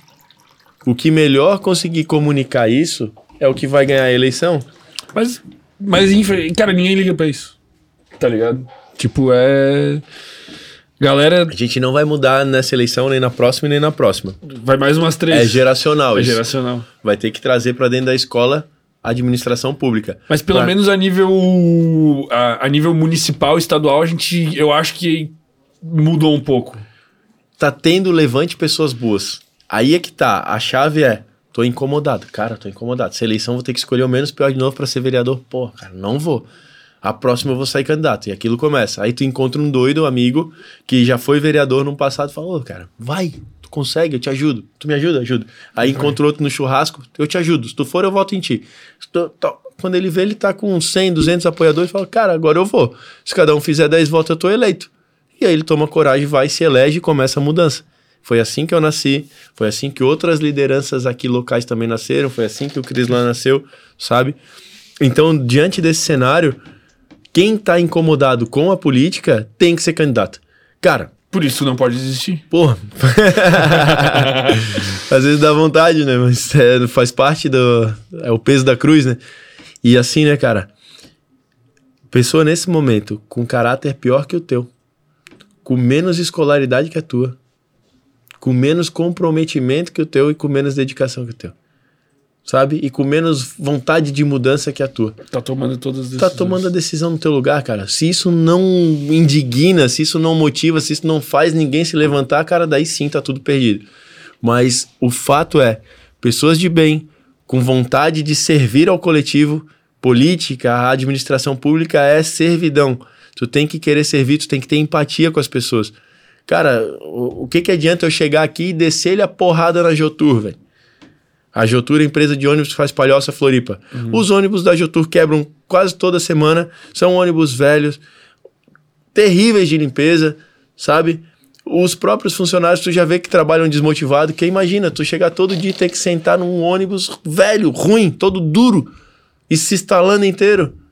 Cara, o motorista não tá feliz, o cobrador também não tá Nem feliz. o passageiro. E nem o passageiro.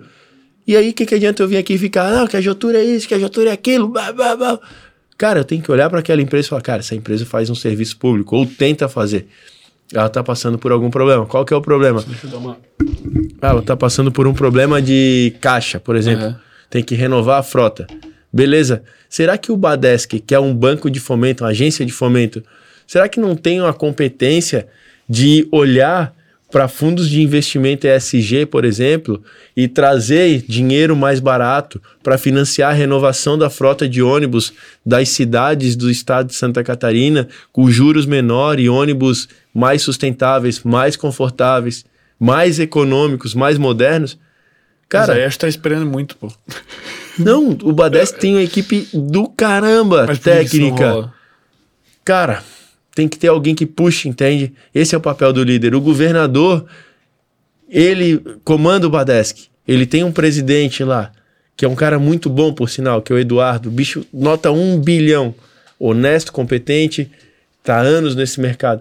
O governador tem que olhar para a realidade e saber assim, cara, realmente lá na Grande Florianópolis, os ônibus estão terríveis, cara. A gente precisa modernizar, assim como na cidade tal, assim como na cidade tal traz essa realidade, cara, e cria o cenário. Tem como criar esse cenário. Pô, o cara tem quatro anos, mano, tá ligado? Cara, é que, é, é que a sensação é assim, cara, é que o cara se elege e some. O problema é que não dá ouvidos. É, e principalmente quando é uma proposta que vem de, de outra ideologia, assim, tem isso, né? Tipo, a galera, é, eu acho, eu achei maneira essa tua postura, tipo, de falar, pô, o Cris, pai de outro partido, mas é um cara maneiro, o cara não sei o quê. Porque a galera tem essa pira de que só o cara. Tipo assim, não importa se o projeto é, bom, se é de outro partido, Sim. eu vou Por reprovar. exemplo, pô. olha só, quando eu fui vereador aqui, cara, em Floripa, eu tive a, a participação ativa, assim, em projetos de transparência e da malha cicloviária do Maicon Costa. Cara, o Maicon Costa tem um rótulo de doido. Porque o cara enfrenta, dá de dedo, foi preso semana passada por bater boca com, com o cara do diretório do Jorginho Melo lá. Polícia foi lá, levou ele. Não fez nada de errado do ponto de vista de corrupção, enfim. Mas bateu o boca com o cara porque ele achava que estava no direito certo. Direito dele. Mas é um cara extremamente parceiro, técnico, ganhou inclusive um prêmio de gestão pública, sabe? Malha cicloviária em Florianópolis. Boa parte das ciclovias que estão acontecendo aqui, ciclorotas, enfim, cara, ou foi projeto criado por mim ou por ele.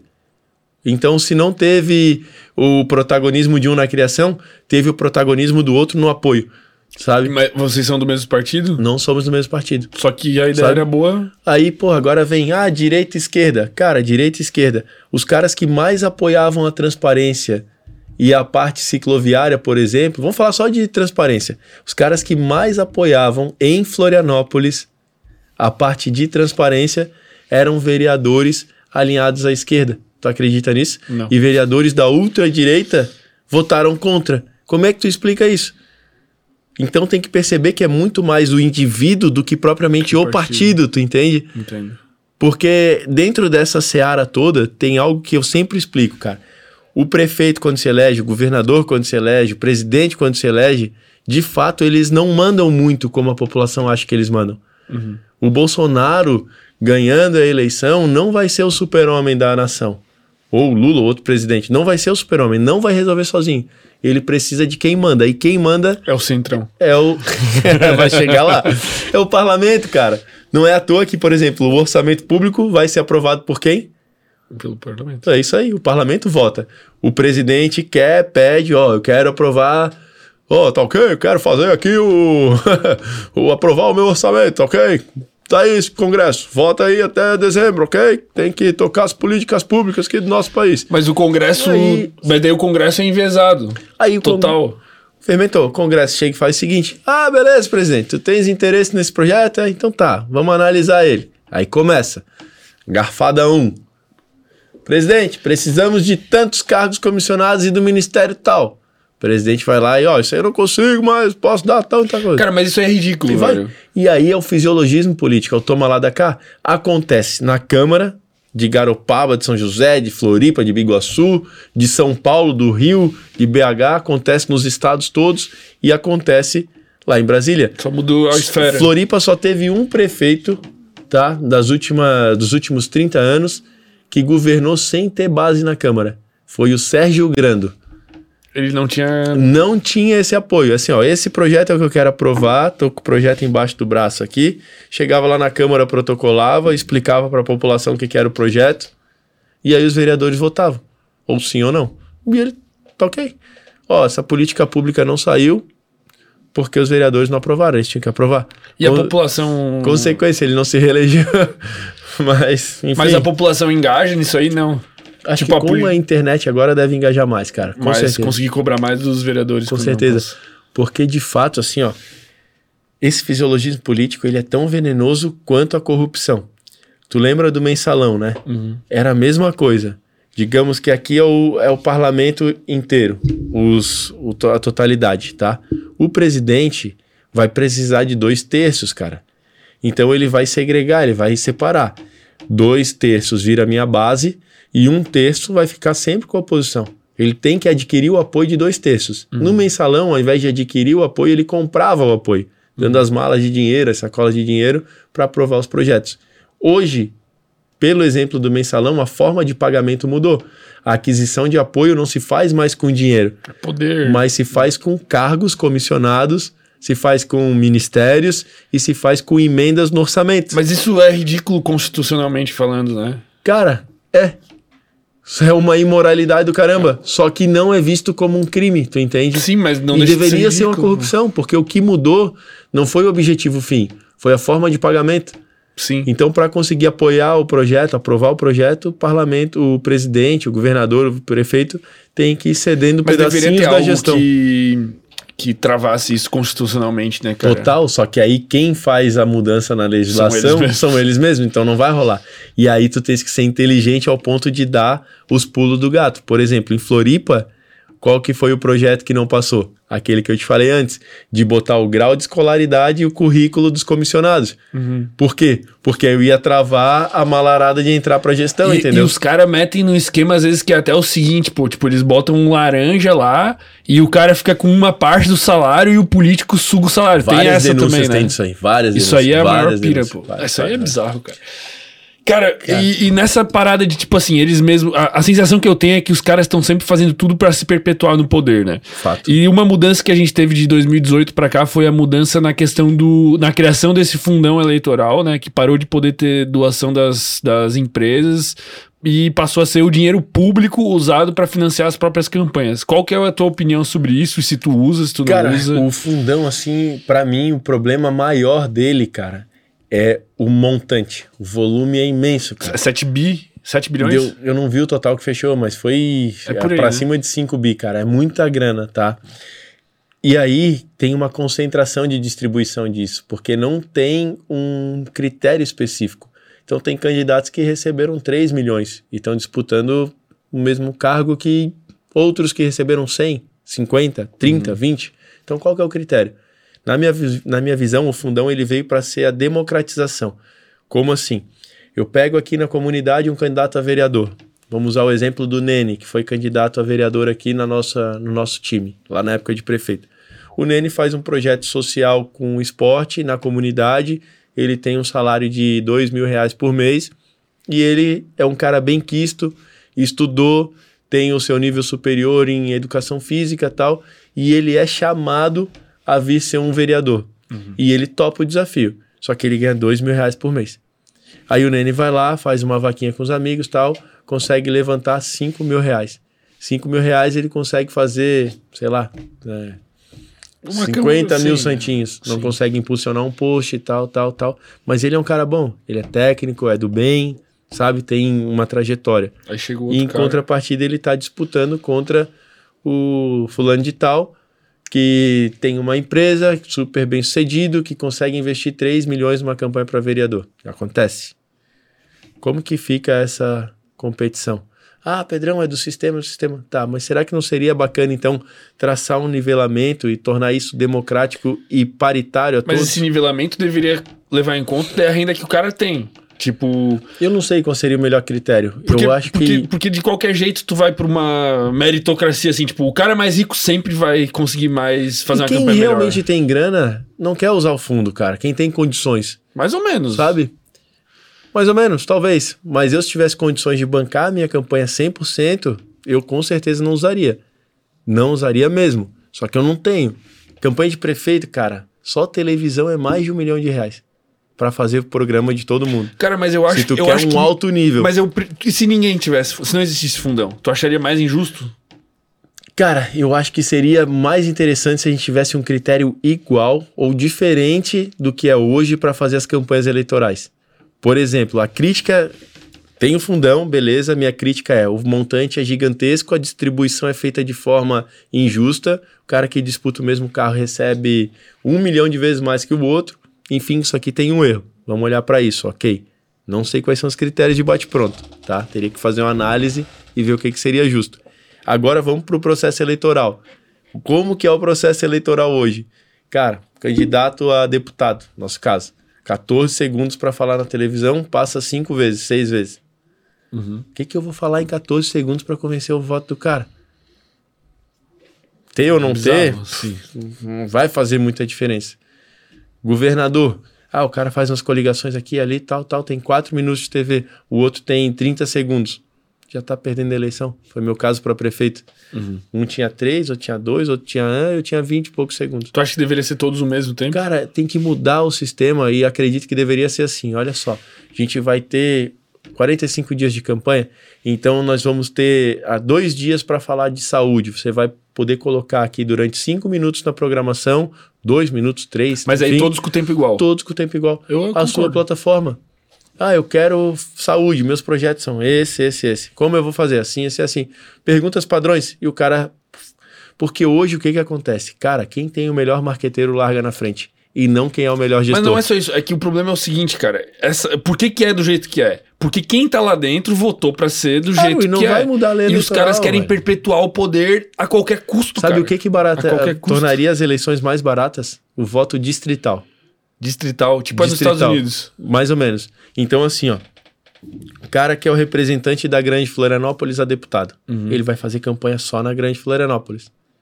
Hoje, o que que acontece? O cara que É quer ser estadual. deputado estadual, ele viaja o estado inteiro, gasta pra caramba, contrata um cabo eleitoral aqui, outro lá, uma agência assim, outra lá, manda material pra cá, logística, tal, tal, tal. O custo vai lá em cima. Agora, se o voto fosse distrital, cara, tu ia viajar só na tua região. Tu ia conseguir fazer tua campanha muito mais em conta. Só nisso tu já reduziria logística, quantidade de material, número de cabos eleitorais e tu concentraria muito mais aqui. E, mas o, o quão importante é, falando sobre essa onda digital, por exemplo, o quão importante é pre- tu tá lá presencialmente pra tu fazer uma campanha assim. Cara, é importante o tete a tete. A internet leva o teu conteúdo e traz também respostas, né? Traz participação. Mas tu estando com as pessoas é diferente, cara. Tu sente, tu, tu sente a dor da pessoa. Eu, por exemplo, nunca conseguiria estar com as pessoas se fosse um cidadão dentro de um ônibus fazendo uma live falando, pô, Pedrão, o ônibus aqui é ruim, ó.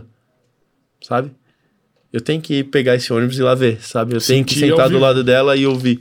Cara, eu fui Biguaçu, Centro e Centro Palhoça. Fiz isso algumas vezes, tá? E ouvindo as dores para gerar empatia, para eu entender qual que é a dor da pessoa e ver como gestor como que eu posso resolver. E validar também o transporte marítimo, que é, pô, para mim é fundamental, sabe? Conte mais. Não, vamos, vamos, Vamos terminar esse tema. do- do- da onda digital. E, e assim, ó, a internet é importantíssima, demais, velho. Tem que ter, cada vez mais. Só que hoje, por exemplo, o que, que eu sofro nas minhas redes sociais? O, o algoritmo identificou que é campanha política. Ele tá entregando o meu conteúdo seis vezes menos. Ele tá me forçando a impulsionar. Pagar, total. Cara, é seis vezes menos. Por exemplo, hoje bota um stories aqui, ó. Deixa eu abrir um stories pra tu ver. Cara, mas o algoritmo. Todos nós somos refém do algoritmo, cara. Eu tô aqui no YouTube agora a gente é Mesma refém, coisa. cara. Se tu falar uma merda e eles não Tipo, gostar. De ontem, 900 e E poucas tu tem pessoas seguidor viram. pra caralho. Eu tinha, normalmente, cara, hoje teria dado, sei lá, uns 4, 5 mil acessos, entendeu? Mas a média tem reduzido. Hoje deu bom até. Mas tá, uma, mas tá uma. Vou te dizer que tá uma loucura meio que pra todo mundo, assim, cara. Tipo, o Instagram tá uma. Que, a gente é refém disso, né, cara? Tipo, e ele escolhe quem dá certo e quem não dá, velho. Tipo, é o sistema. E por mais que ache a lógica ali, às vezes a lógica não tá valendo. Não, até YouTube a gente fala porque a gente faz, pô, a gente tem, sei lá, uns 1.200 vídeos postados no canal de cortes, cara. E, tipo, eu sou o cara que eu gosto de bater os dados lá e olhar, porra, é a taxa de clique, é a thumb, não sei o que, assim. Até hoje não consegui desvendar, velho. Uns vai, uns não vai. E é isso. Mas qual que é, a, qual que é a política de tráfego pago, por exemplo? Pô, tem um limite, tem uns dias certos que tu pode injetar, porque eu tô recebendo de bastante candidatos. Sim, cara, não pode botar. Agora pode ir usando. Só tem Mas as infinito? regras eleitorais até o dia. Um dia antes da eleição, às 10 da noite. As campanhas têm que se encerrarem. Eu não posso ter Mas tu campanha pode rodando. meter o quanto de grana tu quiser, tu pode rodar 30 Não, mil de tem- tráfego por dia. Posso botar até o limite de gastos estabelecidos por lei para uma Ah, campanha tá. eleitoral. Para cada cargo tem um teto máximo de gasto. Tá? Entendi, entendi. O que, que eu defendo da eleição? Eu acredito que a eleição dos Estados Unidos, o modelo de fazer as prévias é interessante pra caramba, tá? Ali naquelas prévias iniciais, se tivesse esse voto distrital nosso aqui, a gente conseguiria fazer as prévias distritais e partidárias. Então ali já seria a primeira peneira. Pô, passou nessa prévia, atingiu o número tal, 20 candidatos. Agora vão pro, pro embate esses 20. A população ia conseguir olhar mais próximo para 20. Hoje tem mil candidatos a deputado estadual. 1012, eu acho que é. É, Esse como é que esse vai aí. saber vi hoje. quem é o 1001? Não vai saber, cara. Isso aí é loucura, pô. Mas e, e, e, e, e pra mudar isso seria impossível. Não é impossível, mas sabe o povo manso, humilde, pacato? Esse povo manso, humilde e, e pacato tem que encarnar o gigante acordou de novo e ir pra rua e falar assim, ó, galera, olha só, a gente quer uma reforma da lei eleitoral. Eu quero poder conhecer mais o meu candidato. Eu quero que tenha menos dinheiro público investido em campanha, tá? E aí tem Mas um eu detalhe acho- também eu interessante acho que eu vou tirar uma onda assim, mas por exemplo, o dinheiro do fundo eleitoral tá voltando muitas vezes para uma função social que é pagar aquela galera que fica lá segurando a bandeira. Tu Uhum. entende? Pra tá ali é uma galera que, quando eu passo, cara, eu. Aquilo ali não dá voto, velho. Eu, pelo menos, não mudo meu voto Irmão, por causa eu da falei bandeira. isso hoje na barbearia. Eu fui cortar o cabelo eu Eu- falando, cara, isso ali me dá pena, velho. Me dá, tipo... Tu olha o olho das pessoas, cara, eu gosto de olhar no olho. Se eu passo ali no carro, parou no sinal. Quando tá balançando é assim, com o celular sempre, aqui pô, e tal. Sempre uma... Pô, uma- velho. Ô, cara, a pessoa no sol Queima ali. o candidato aquilo, a pessoa recebeu 100 conto, tá? Pra ficar ali. Ou menos. 100 pila, 80 pila, 50 pila, tá ali. Esse dinheiro normalmente vem do fundo e vai pra ali. Então, querendo ou não, ele é um Bolsa Família Eleitoral, né, cara? Porque o cara vai ganhar 50, 80 conto pra ficar ali. Mas, porra, Só que é eficiente. Cara, é que dá Não pra ver, é, né? tipo, tu botar tua equipe aí. Tu vai pra rua, tu e tua equipe pedindo voto, cara. Porra, a galera é tá outra pedindo. coisa, cara. Agora tu passa lá, irmão. Rapaziada aqui, ó, morto aqui com a bandeira, velho. E aí tu pergunta, tu tá aí porque tu acredita no candidato? Não sei nem quem é o candidato. Ah, não sabe? Cara, tinha que pegar uma câmerazinha dessa e chegar, tá ligado? E filmar. Pô, e aí, quanto é que tu ganha pra estar aqui? Ah, não ganho nada. Tu é voluntário? Sim. Qual que é o nome do candidato? Qual que é o número? Ah, não sei. Mas eles falam que é voluntário? Alguns falam que é voluntário. Ah, tem essa E aí tem uma coisa que acontece nas campanhas que ninguém é ingênuo ao ponto de saber, que é dinheiro frio, cara. Os caras botam muito dinheiro frio. Ah, fruto de corrupção. Sim. É. Cara, assim, ó. Se for pra pegar meia dúzia de políticos ponta firme, que tenham vontade de falar e sentar aqui e falar a real, cara, tu vai saber que a campanha tá um custo aqui e muitos dos candidatos estão um custo lá. Sabe, quer, quer ver, cara, como tem erro nisso? Pega o CPF de cada uma das bandeiras ali e vê se tá na prestação de contas. Se não tiver, foi pago com dinheiro frio. Com certeza. Acabou a brincadeira. É transparência total, não é? Eu não tenho ninguém segurando bandeira, velho. A galera que tá indo comigo segurar os bonecos, que tá indo lá entregar panfleto junto comigo, é a galera que tá no meu time. Muitos receberam pra estar ali, salário pra estar ali trabalhando os 45 dias de campanha. E tem uma outra galera que vai esporadicamente, fica 20, 30 minutos no horário de almoço quando eu tô na praça. Então, é um troço assim, ó, cara, que competição para prefeito. Cara, eu sei que o marqueteiro de um grande adversário que eu tive custava três vezes mais do que foi declarado. Porque eu orcei com o cara. E aí? E aí? Eu que te pergunto. E aí? E aí? Cara, eu não tenho como comprovar. Quanto é que tu cobra, cara, tomando um café para fazer a minha campanha? Ah, eu cobro 8 milhões, 10 milhões. Na prestação de contas estava um. E aí, quem é que pagou a diferença? E- e Ou não tu não falou um- esse valor porque tu não queria fazer a minha campanha? E Entende? não rola um desvio violento, será, desse fundão, velho? Ah, cara, pode ser que role. Porque eu, eu fico pensando que é até fácil de desviar.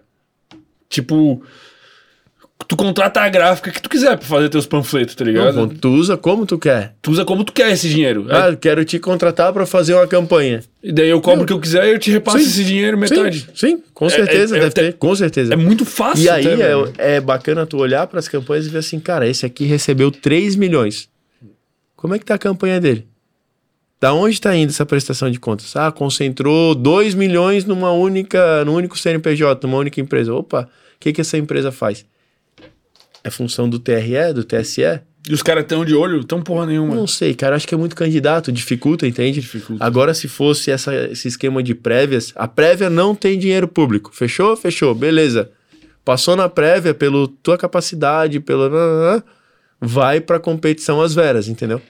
E a questão do período da campanha, pô, o que, que tu achou? Eu também tenho a sensação que é uma é outra medida pra perpetuação do poder, velho. Eu acho que as campanhas deveriam ser maiores, velho. Tipo, talvez ilimitado, não sei. Cara, eu, enquanto candidato, eu prefiro os 45 dias. Tu preferiria menos? Cara, a campanha, sendo bem sincero, os votos 20 por dias. parte do eleitor estão começando agora. Faz 10 dias, 10 que o dias. eleitor está procurando quem que é o deputado. Para vereador é diferente, porque é prefeito e vereador. Uhum. São dois votos. Então, o cara já, opa, quem que é candidato tal, 45 dias dá legal para fazer um trabalho.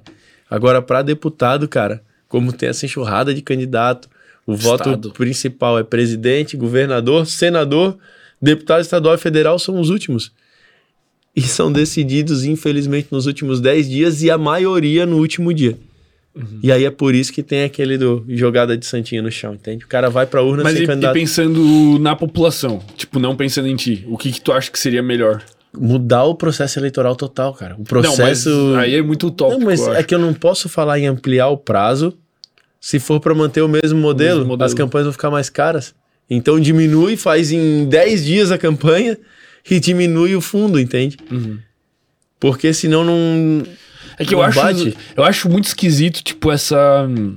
Hum, Acho meio que uma hipocrisia, cara. Tipo, cara, não, eu sou pré-candidato. Daí, ah, no outro dia, agora eu posso pedir seu voto. Assim, eu fico tipo assim, Cara, se a fuder, velho. pré-candidatura, velho, não- eu só não posso pedir teu voto, mas eu posso falar, ó, eu acho que tem que ser feito. Minha proposta é fazer uma ciclovia, Pois assim. é, mas não é blá, blá, blá. uma. Não é uma besteira isso, assim? Eu não entendo direito, assim. Foi aprovado, né? Mas- Eu não acho certo também. Porque a pré-candidatura, a única diferença é eu não posso pedir o voto e entregar material. Material com o meu número, mas eu posso entregar um cartão com o meu nome, Pedrão, meus, sei lá, minhas redes sociais, meu WhatsApp e entrego pro cara. Não é uma campanha. Eu tenho raiva dessas, dessas hipocrisias, assim, cara. Provavelmente foi feito dentro do gabinete por alguém que não tinha empatia ou vivência com o processo eleitoral. Cara, não entendi. Como muitas coisas acontecem. Cara, conta um pouco do, do projeto marítimo ali que tu tava falando sobre transporte marítimo, que é algo que tu pensava pra Florianópolis e tal. Tá. Cara, assim, ó, transporte marítimo, pra mim, ele é o caminho mais barato, mais eficiente para resolver, ou melhor, para ajudar a resolver a mobilidade urbana aqui da Grande Florianópolis, tá? Uhum.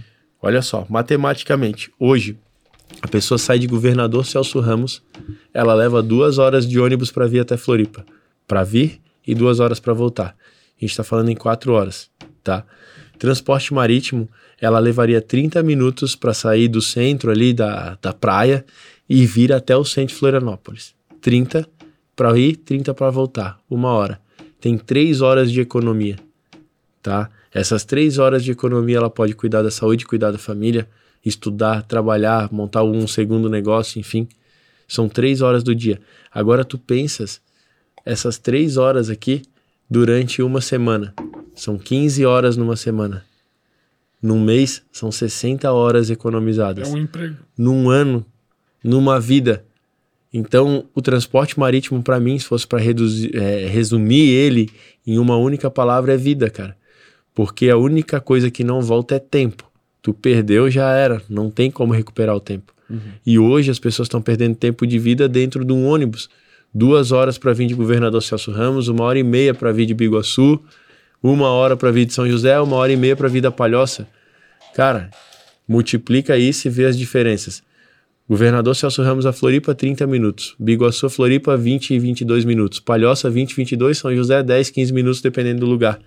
Cara, contra uma hora, uma hora e meia, ao longo de uma vida, a gente tem uma economia gigante, entendeu? Mas isso funcionaria como na prática? Tipo, é. Longe de monopólio. Se botar... Não, mas, mon- mas qual, o- qual o meio mais eficiente ali? Tipo, é uma balsa? Sei lá, o que que é. Esquece o transporte de carro via balsa, tá? Pode ter, enfim, só que o que eu defendo é o transporte de pessoas. De pessoas. catamarã, enfim.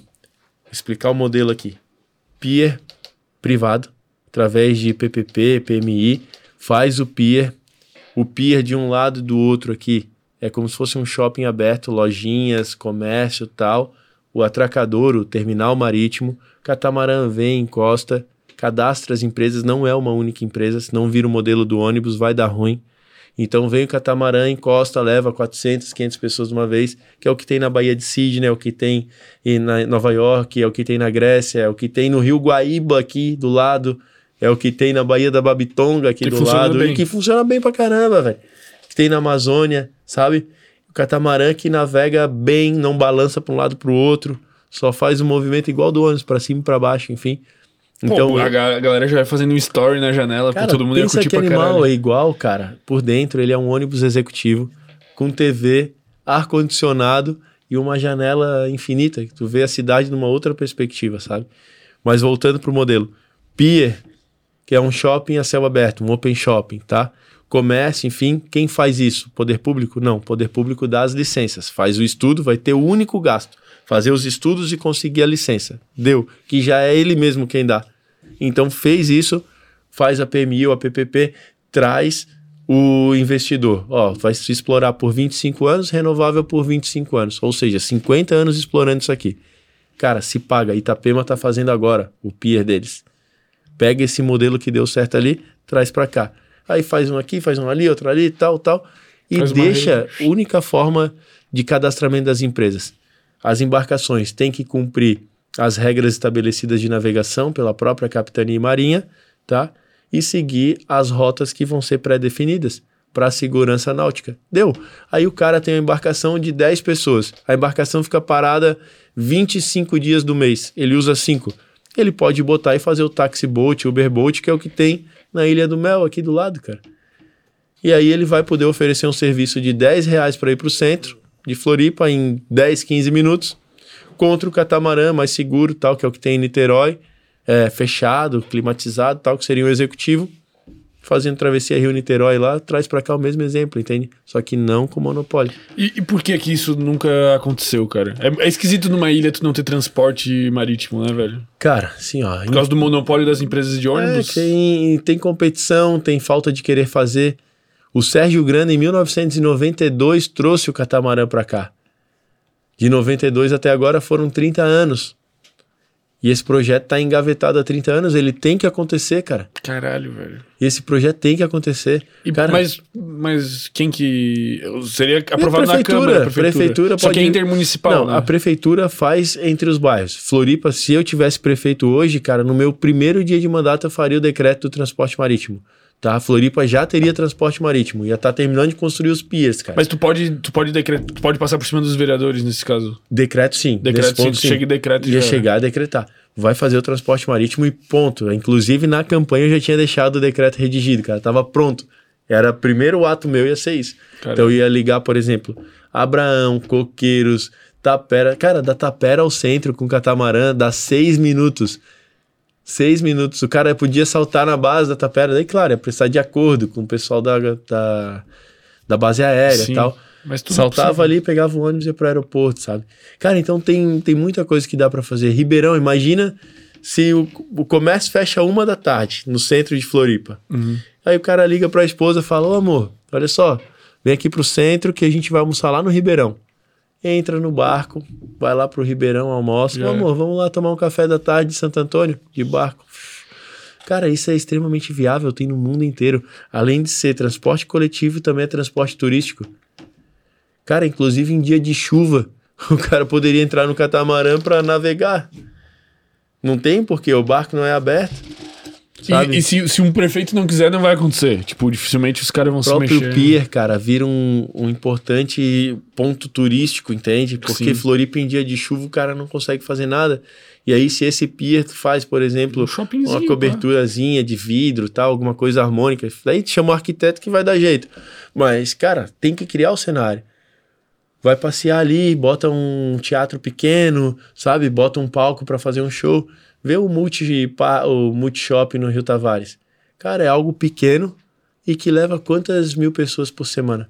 Agora tu pensas um instrumento privado com um objetivo fim público que vai transportar centenas de pessoas, ou até me arrisco a dizer ser, milhares tipo, de a pessoas. galera vai vir pra cá e vai querer dar rolê nisso aí, pô. Vai ser turístico Total, pra caralho. cara. Pô, é Pô, tu vê a nossa cidade numa outra perspectiva. Mas eu não cara. entendo por que, que não rola, só não consigo entender, velho. Eu acho que é culpa do monopólio das empresas de ônibus, Cara, velho. tem relação. Quer ver? Dá um Google aí, quem tá assistindo. Tem muita gente assistindo a gente aí? Eu não sei como é que tá. Não deve estar muito Ó, forte. né? deem um Google. Subsídio empresas de ônibus Florianópolis 2020. Leiam a matéria e entendam. Só tenham como, como parênteses que foi há um mês antes da eleição a antecipação do subsídio que a prefeitura deu para as empresas de ônibus.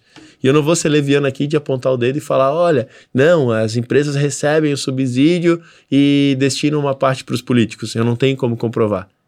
Mas que tem uma lenda sobre isso, tem. E talvez isso possa vir a explicar o porquê não tem transporte marítimo. Porque e aqui, de fato, porque aqui é o tudo do mesmo marítimo- dono, né? As empresas aqui de ônibus é tudo da mesma pessoa. Não, não, Não? são empresas diferentes são empresas que se diferentes. uniram, né? Ah, num tá. consórcio. Mas o transporte marítimo e outros modais, eles não podem estar separados, cara, da integração. Eles têm que ser integrados. É obrigatório ser integrado. De igual forma, não é justo ter um terminal de integração na ilha de Florianópolis, sendo que o cara sai da Palhoça quer ir para Biguaçu, ele é refém de poucos horários.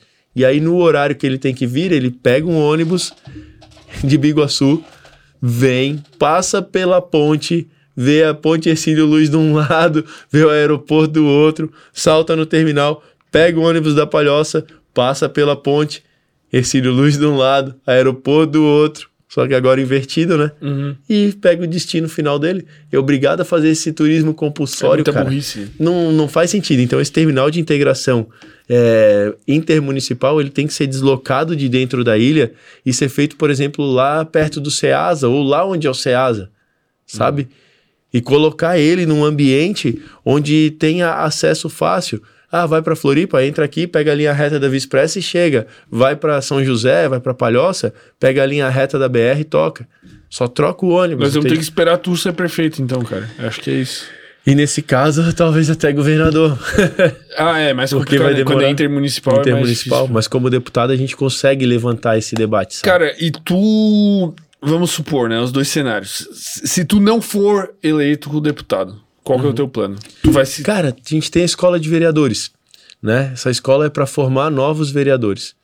Pegar a galera que tá na revolta ali, não sabe como vir para cima, não sabe o que fazer, colocar aquela sementinha e falar: vem cá, olha só, política não é esse bicho de sete cabeças, não.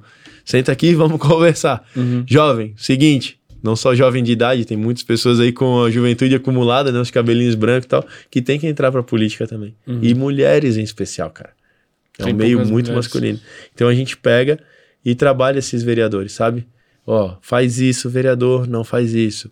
Para criar projeto tem que seguir essas regras. Tal. Cara, é um curso técnico de como ser vereador. Mas o que que é isso? E Onde que é a escola de vereadores. Mas é, é teu? É, é meu. É teu, é um É, C- teu. Vai virar CNPJ. É, são as palestras que eu vim fazendo ao longo da minha vida inteira. Entendi. Eu vou envelopar isso e vai ser a escola de vereadores. Pô, da hora, altos nome. É maneiro? É. não sei se vai ser esse nome, não pesquisei ainda.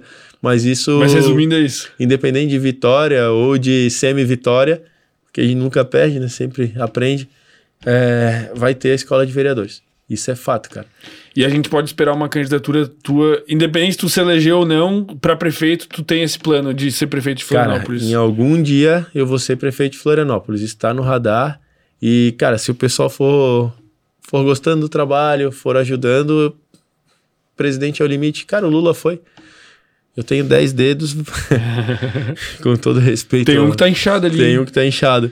Tem 10 dedos, tenho formação superior em administração pública, sou especialista, gosto de gerir cidades, tá? Estudei para estar no carro que eu tô, assim como o médico estuda para curar as pessoas, eu estudei para curar cidades, sabe? Tenho caráter, não tem nenhum processo, nenhuma condenação. Tô tenho empatia com as pessoas, quero servir, quero ser um cidadão representando outros. Então, se me derem oportunidade, eu vou lá e vou representar, cara. É, não importa se é vereador, se é deputado, se é prefeito, governador, presidente, deu a brecha, eu vou. Porque o levante das pessoas boas tem que acontecer. E eu quero ter a oportunidade de poder inspirar outras pessoas para seguirem na política, para entrarem na política. A política não pode ser mais ocupada por pessoa que não vale a pena estar lá. E tá cheio, cara. Então isso tem que ser mudado. A gente precisa de técnica, de garra e de sabedoria. Esse- esses três critérios. Tem que identificar as pessoas, cara. Identificou o cara. Pô, tu é um cara que tem perfil pra estar lá, tu é crítico, tu é inteligente, tu é um Não, cara deixa bem aqui, tá intencionado. Eu gosto da mídia. Não, mas tu pode fazer aqui também. Faz aqui, faz lá. Eu te- cara, eu tenho um pouco de preconceito com a galera que é da mídia e, é- e vira candidato, cara. Não sei se tu tem assim, eu acho, eu acho esquisito, velho. Tipo assim, sei lá, se o Luciano Huck fosse candida- candidato à presidência do Brasil, se o Danilo Gentili fosse assim, eu acho. Não sei, cara. É difícil É, é regular ele- isso, mas é, não- esquisito. É porque ele tem uma popularidade alta, eles têm, Uhum. isso ajuda a se eleger. Total, né? Mas lembra daquele papo que a gente teve? É o, é o fim que importa. Ele tá, beleza, ele tem uma popularidade, aparece na televisão, é conhecido e tal, é um facilitador pra ele. Uhum. Mas se o destino final dele não for empático com as pessoas, esquece, não vai se eleger, sabe? Então tem que. Na maioria dos casos. É, tem que trazer. Porra, legal, é do bem, massa, tem popularidade, show, tem chance de vitória, show. Vamos trazer pra técnica. Cara, porra, esse bicho aí, ele aprendeu que faz a função é, do carro que ele quer disputar. Tá preparado. Vai, aproveita a tua popularidade e agora faz dessa forma. E ele traz consigo também uma responsabilidade imensa, né? Porque se ele era o bonzinho na televisão ou na rádio, enfim, e ele entrou pra política e ele começou a fazer cagada, ele perde tudo que ele construiu, inclusive a reputação dele, né? O nome dele vai É uma faca ralo. de dois, dois gumes. Tem muita responsabilidade um cargo público, cara. E as pessoas elas admitem erros, desde que não sejam erros daqueles de me roubou, foi corrupto. Talvez nessa eleição pode ser que essa minha fala caia por terra. Porque, né? Eu já deixo aberto aqui, eu não voto no Lula, tá? Isso já botei nas minhas redes sociais, enfim. É o que tu responde quando te perguntam na sinaleira. É isso aí. Eu não, não voto no Lula, tá? Isso pra mim tá definido, assim, ó. Tudo que aconteceu, eu assisto as lives que ele faz, eu tô. E não é simplesmente por, ah, o cara é PT, esquerda. Não, não, não é isso, não. É porque a forma de gestão e o lugar que ele quer levar, o destino final que ele quer levar o nosso país, não é um destino correto, cara. Eu peguei o exemplo da, da Venezuela tá? O rapaz que trabalha numa das barbearias aqui de Florianópolis que eu frequento, ele é venezuelano. Tá cheio Comia por dia sinal, né? sim, dia não e só arroz e farinha. Conseguiu vir pra cá com a esposa que estava grávida e a mãe dele não conseguiu. O cara ganha 3 mil, 3.500 por mês e manda pra mãe dele 1.500 reais. Essa é a realidade.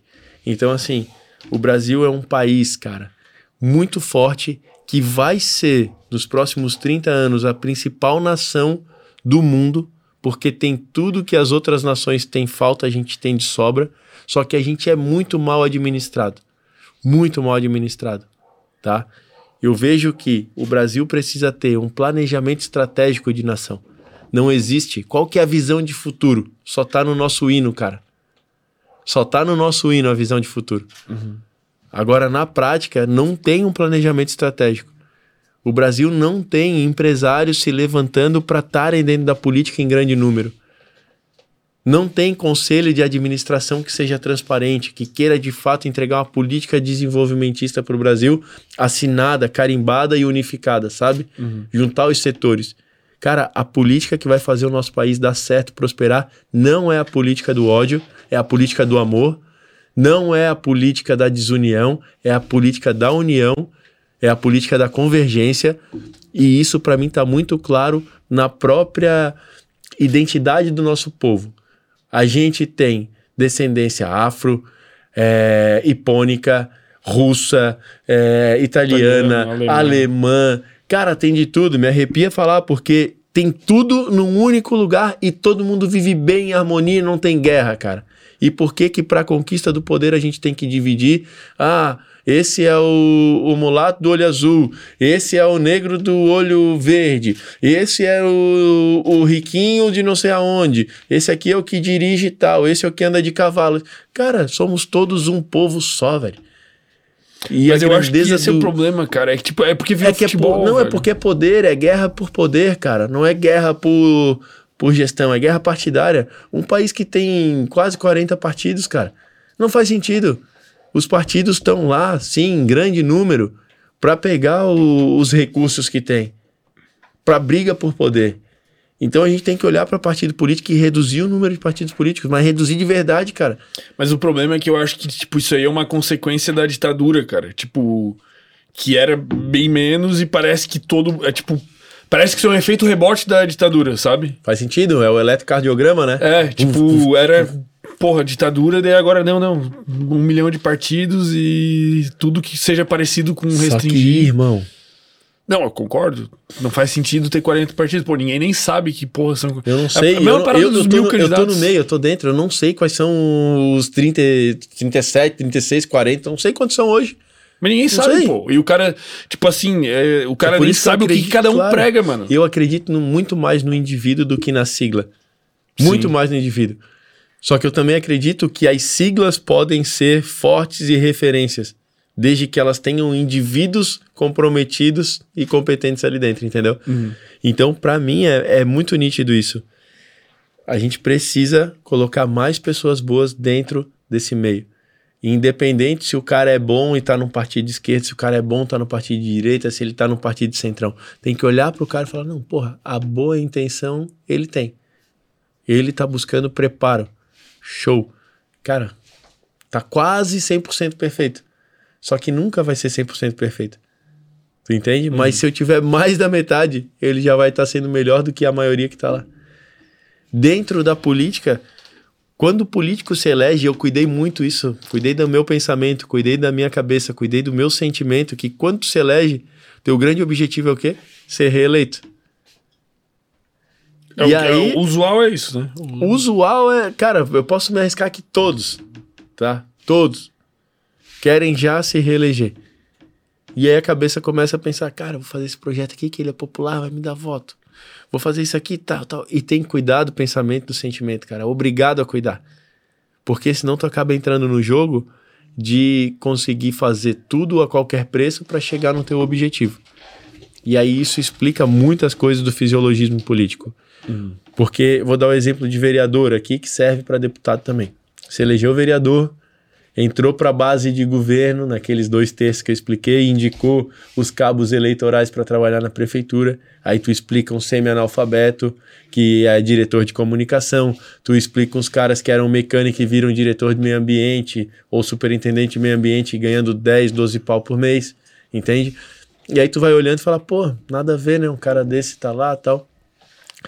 E aí tu entendes que o vereador que tá ali e ele quer se reeleger, é mais fácil ele entrar para a base de governo, indicando os cabos eleitorais para trabalhar dentro da prefeitura, porque ele indica 30, 40, 50 pessoas para trabalhar ali. Os caras têm família, os caras têm. Cada um faz 20 votos, ele já tem dois terços da eleição. Então ele criou esse, esse curral eleitoral dele, e na prática, tu que tá vindo do zerado, vai ter que pegar voto a voto para tu conseguir se eleger, vai ser humanamente impossível.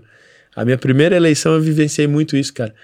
Eu disputei com caras que estavam investindo mais de um milhão. Mas por que, que tu conta um pouco da história da tua primeira eleição, assim, cara? Porque tu foi o mais votado. Tu é até hoje o mais votado da história. Sim, mas aí foi na reeleição. Na reeleição. Eu fiz duas, né? Tu fez duas. Eu sou contra até a terceira, pro mesmo cargo. Eu fiz eleição e reeleição, tá? tá. E como é que foi, cara? Aí foi a virada de chave na, na reeleição, tá? Eu já falo da eleição, mas a minha virada de chave foi justamente quando eu larguei mão de pensar em reeleição, porque eu cheguei a pensar e falei, cara, eu vou trabalhar como tem que ser feito, velho. E aí a reeleição, na metade do mandato eu já sabia que ela ia acontecer, ela veio ao natural. Tu sentia já? Eu sentia, cara, eu chegava nos lugares, pô, qual político que é aplaudido tirando o Bolsonaro? Tem poucos, cara, sabe? Uhum. Chega num lugar, pô, mito, mito, pô, Cara, eu chegava em Floripa, assim, nos restaurantes, os donos que eu nunca vi, oh, parabéns pelo teu trabalho. Cara, ó, legal, eu almoçando, oh, parabéns lá pelo projeto. Eu, cara, tá meio grande esse negócio. E foi, foi natural o troço.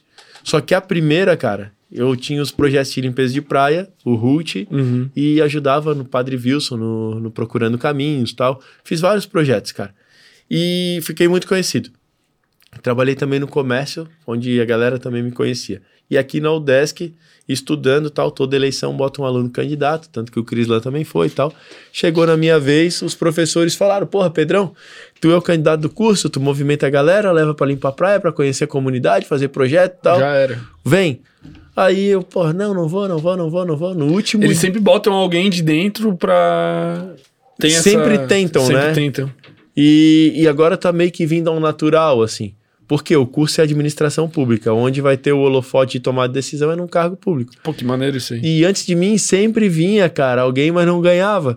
E eu falei, tá, vamos, bora. No último dia eu me filiei ao partido, porque teve uma palestra lá na universidade sobre funções do vereador. E era o último dia, e ninguém sabia. Eu não sabia que era o último dia que podia se filiar. Aí o professor lá levantou no meio da palestra: Ó, oh, aqui nós temos um cara que quer ser vereador, leva jeito tal, que é ele, Pedrão tal. Pô, então é agora, o último dia para se filiar tal. Caralho, não pode ser, velho. Cara, me filiei no, na cantina, na mesa da cantina, assim. Ó. E aí tá, beleza. Daí comecei a frequentar a Câmara dos Vereadores, que era um ano antes, né, na época. Fiquei durante um ano frequentando, olhando, observando postura tal. Falei, pô, tá, até que é legal, gostei. Beleza, vamos.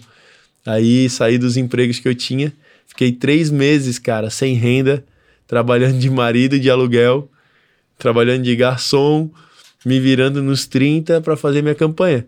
E eu não tinha grana, cara. Fiz a minha campanha fazendo A isso. galera. E assim, ó, minha avó, ô, vó, pô, tô sem um real, vó. 20 pila. Passa o dia, filho. Tomava uma Coca-Cola, uma coxinha e botava 10 de gasolina, velho. Foi assim minha primeira campanha. Material foi vaquinha da galera. Mas a galera pegou junto, firme, tipo. Pegou firme pra caramba. E a gente ganhou por um voto também. Foi por um voto. 2.699. A coligação toda, eu fiquei 18 votos é à frente do cara que tava atrás de mim. Mas como era dois partidos coligados, se esse partido todo fizesse um voto a mais, Tinha empatado. Eles pegavam a vaga passava. e eu ficava de fora. Não então, cara, pô. foi Deus, velho. Assim, ó, eu confio em Deus. Eu sei que foi ele que me deu meu primeiro Ô, mandato. irmão, isso aí não existe. Pô. Assim, um voto não existe. numa pô. capital, né? Eu não sabia disso aí, É. mano. E aí, cara, eu fiz o mandato como deveria ser, exatamente fazendo as funções, gabaritando. O vereador faz lei, vereador fiscaliza, tal, pau, pau, pau, pau. Gabaritei as funções do vereador. E nesse meio tempo, os caras apontando o dedo, ah, tu nunca mais vai te reeleger, vereador de Facebook, que fica aí postando tudo que acontece aqui. Cara, tinha reunião secreta, eu, pô, pô, pô, foto, botava. Tá certo. Tudo? Não tem? Tá errado, pô. Arranquei as paredes do gabinete, entrava lá, era uma mesa única, a gente trabalhando. O cara queria falar comigo, já via, ó, o Pedrão tá ali, ó, cara, não vou conseguir te atender hoje que tem mais 10 aqui sentado. Vem amanhã. Pô. E foi, cara, jogo aberto, assim, tipo, nós aqui conversando. Tu ia Uhum. chegar lá, não ia ter aquela formalidade. Opa, bom dia, tudo bem? Como tá o senhor? Tal. Senhor nada, cara, sabe? Tem uns Pedrão, aí que tu tenta falar com o cara, o cara joga pra cinco assessor até conseguir chegar. É, cara, também não é fácil, tá? Sim, sim, sim. O bicho tem muitas coisas, enfim. Tá louco? Não, mas, é Mas- diferente, né? É diferente, mas, cara, assim, ó, no final das contas, velho, valeu muito a pena ter tido essa experiência. E o segredo todo, ser acessível e ser humilde, cara. Eu não sou o dono da verdade, mas tenho minhas opiniões que também podem mudar, né? Desde que a gente converse, desde que entenda, desde que compreenda qual que é o objetivo fim. Então eu trabalho com isso muito claro para mim. Qual que é o objetivo fim? Ah, é esse aqui, eu concordo. Agora o caminho. Ah, eu quero ir por aqui, pela esquerda. Cara, não, por aqui não, talvez mais pelo centro, pode ser, ou mais pela direita. E aí tu vai diálogo. mesclando. É diálogo, porque é, tem que ter a arte de ceder, cara. A gente concorda em 80%. Vai nos levar a um palmo do destino.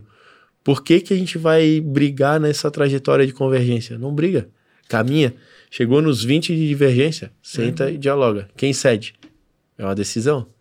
E, e a reeleição, por que, que tu acha que foi o mais votado daí? Por causa desses sentimentos que tu tava tendo e. Cara, Quantos votos foram daí? 11.197. E quanto que era, tipo, o segundo mais votado da história?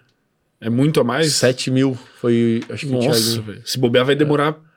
Pra bater. Talvez demore bastante. Talvez nunca, sei lá. Ué, Muito voto, pô, pra vereador tá louco. Foi é muito, bizarro, né? Foi muito. Tu levou mais E- alguém daí, tipo, na coligação assim? levei o cara que tinha feito 4 mil e poucos votos na última, que tinha sido o Dalmo, que eu entrei por causa desses votos dele. E aí, tipo, é um ciclo, né? Sim. É muito E é um doido. cara maneiro também.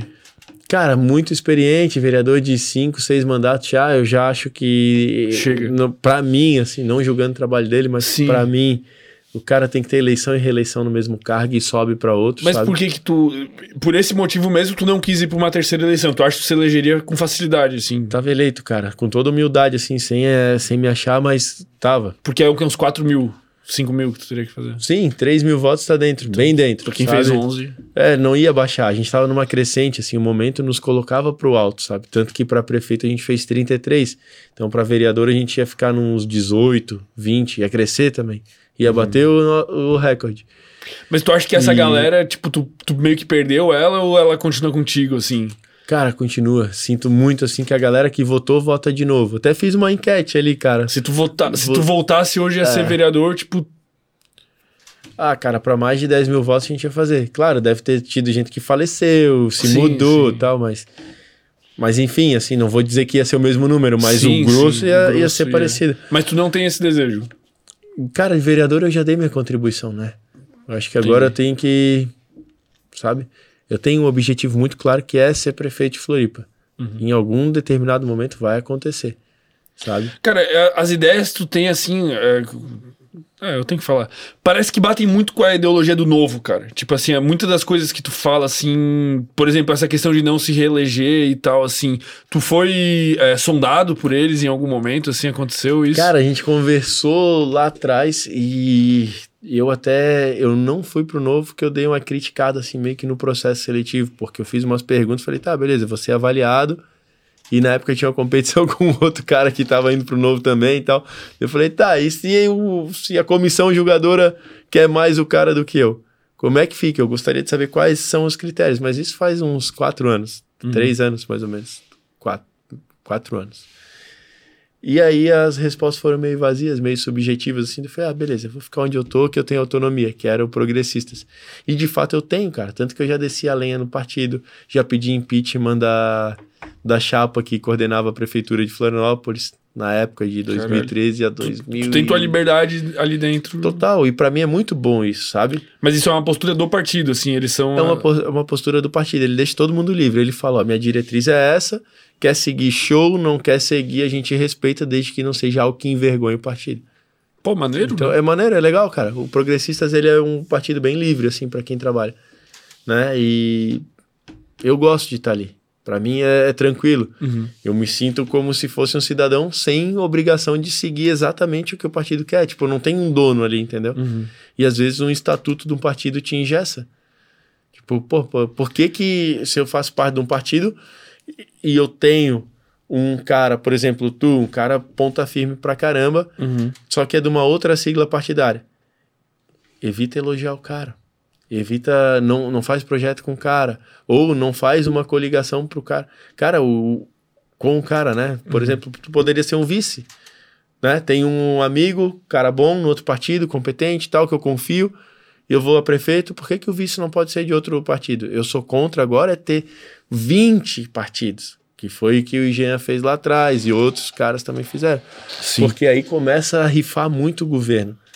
Imagina tu se eleger numa composição de 14, 15 partidos. Pense quantos Cara, cargos tem que dar. Tu vai ter que ter 700 carros comissionados. Não dá. E para reduzir o tamanho do, da máquina pública, cara, eu tenho que ter o maior grau de autonomia possível. Eu tenho que me eleger com voto de pessoas e não voto de partidos. Porque o voto de partidos é, é um voto de emprego, querendo ou não, é isso, sabe? Sim. Ó, oh, vem aqui o carro comissionado tal é minha, a secretaria tal é tua. E o na... que, que, tu, que, que tu tá achando dessa eleição para governador, assim? Porque Santa Catarina tá numa parada louca, né, velho? Tá tipo... uma salada. Eu vou votar no Espiridião a mim, tá? Ele tem uma rejeição gigante, porque já tá bastante tempo na vida pública. Tá até sem cabelo. Tá até sem cabelo. tá careca de saber. E, e ele traz também a rejeição, porque daí é esposa e filho disputando a eleição, e isso, é, para ele, ele acaba pegando essa rejeição. O pessoal olha com maus olhos e tal, mas enfim. Vou votar nele por algumas razões. Primeira, ele é um cara que está há 50 anos em vida pública, não tem a condenação, não tem nada que desabone a conduta dele, tá? Uhum. É um cara que já foi testado e aprovado em urna e é um cara extremamente visionário, tá? Postos estes candidatos ali, olhando e analisando, eu vejo que ele é um cara que mescla a gestão com política, sabe se comportar em ambiente político e não nos envergonhou, ao contrário de outros que têm menos idade, menos tempo de política que, né? Já estão ali, já foram inclusive investigados, um até preso. Então, olho para ele eu vejo um cara que gosta de administração pública, que está indo para a última eleição da vida dele e que tem uma vontade de projetar o Estado 40 anos à frente, como ele fez lá atrás. E aí pega, por exemplo, o Hospital Regional de, de São José, o Hospital Regional de Chapecó, teve o dedo do cara. E são as estruturas que a gente usa hoje e foram feitos há três décadas, quatro décadas atrás. Tipo o Beira-Mar Norte. Chamava o cara de megalomaníaco, fazer nove pistas na Beira-Mar Norte quando Floripa era tamanho de Biguaçu, sabe? Uhum. E aí, pô, hoje a gente usa, né? Pega o túnel, cara, o túnel pro sul da ilha, quem fez foi ele. Expressa Sul. E esses caras, eu, eu curto essa, essa vibe de voltar nos caras mais velhos, assim, cara. Quando com todo respeito, assim, já em final de carreira, porque o cara, às vezes, ele, ele não quer perpetuar o poder dele. Ele quer deixar um legado maneiro, é, tá ligado? Cara, Tem e, essa sensação, assim. E ele fez um compromisso muito legal, que virou até um programa eleitoral dele, que é o seguinte: onde tiver um cabeça branca como secretário de Estado, vai ter um mais jovem junto. Por quê? Porque o que ele está estimulando é o aprendizado. E, cara, a tese, acho que foi de doutorado dele, é uma tese de administração pública é, baseada em indicadores de sustentabilidade. Então, tu pensa um estado como Santa Catarina, que tem uma cobertura vegetal imensa, recursos hídricos imensos, e tu começar a falar que a administração pública ela vai ser neutra de carbono, que vai transformar as matas em pé em receita para o Estado. Então, a minha convergência com ele é nesse ponto. É falar assim, pô, Espridão, legal isso, cara. De transformar a sustentabilidade como um indicador e, mais do que isso, um gerador de receita estimular que quem tem áreas de proteção permanente possa utilizar aquilo como uma geração de receita para sua própria propriedade, ao invés de só ficar pagando IPTU. E, e, e, desestimula a, a, predação dessas áreas, né? Porque Total. rola direto aí, sei lá. Tipo, por Santa Catarina o pau come, né? Tu vai pra... Madeira pra caramba. É, o Urubici, tu vai pra esses lugares é. aí, a galera tá loteando terreno e tchau pinheirada e tchau, velho né? Não, e é, e é bacana isso, cara. Assim, ele tem muita experiência. e é a última da vida dele, cara. Eu vou votar por honra e também por gratidão em tudo que ele já fez. O hospital que, que meu pai já foi é o hospital que o cara fez. O meu pai também infartou, foi pro hospital regional ali e sobreviveu. O túnel que eu passo pra ir ver o jogo do Havaí, cara, foi o cara que fez. A Via Expressa Sul que eu passo pra ir pro aeroporto ou pro Leão, foi o cara que fez. Não ia ter que ir pela estrada velha da costeira, pensa. E, tipo, quando o cara falou que ia fazer aquilo, chamaram de louco. louco. Então, se chamou de louco, é porque é bom, velho. Tem... Uhum. é o louco do bom. Cara, tem umas perguntas aí que a galera separou, não? Eu, deixa eu ver se eu tinha alguma alguma anotação aqui. Estavam ligando aqui, cara. Doidado, Porra, tá. Tu viu? A galera doidada, cara. Aí, ó. Meu senhor. Eu eu queria perguntar, cara, só mais uma aqui.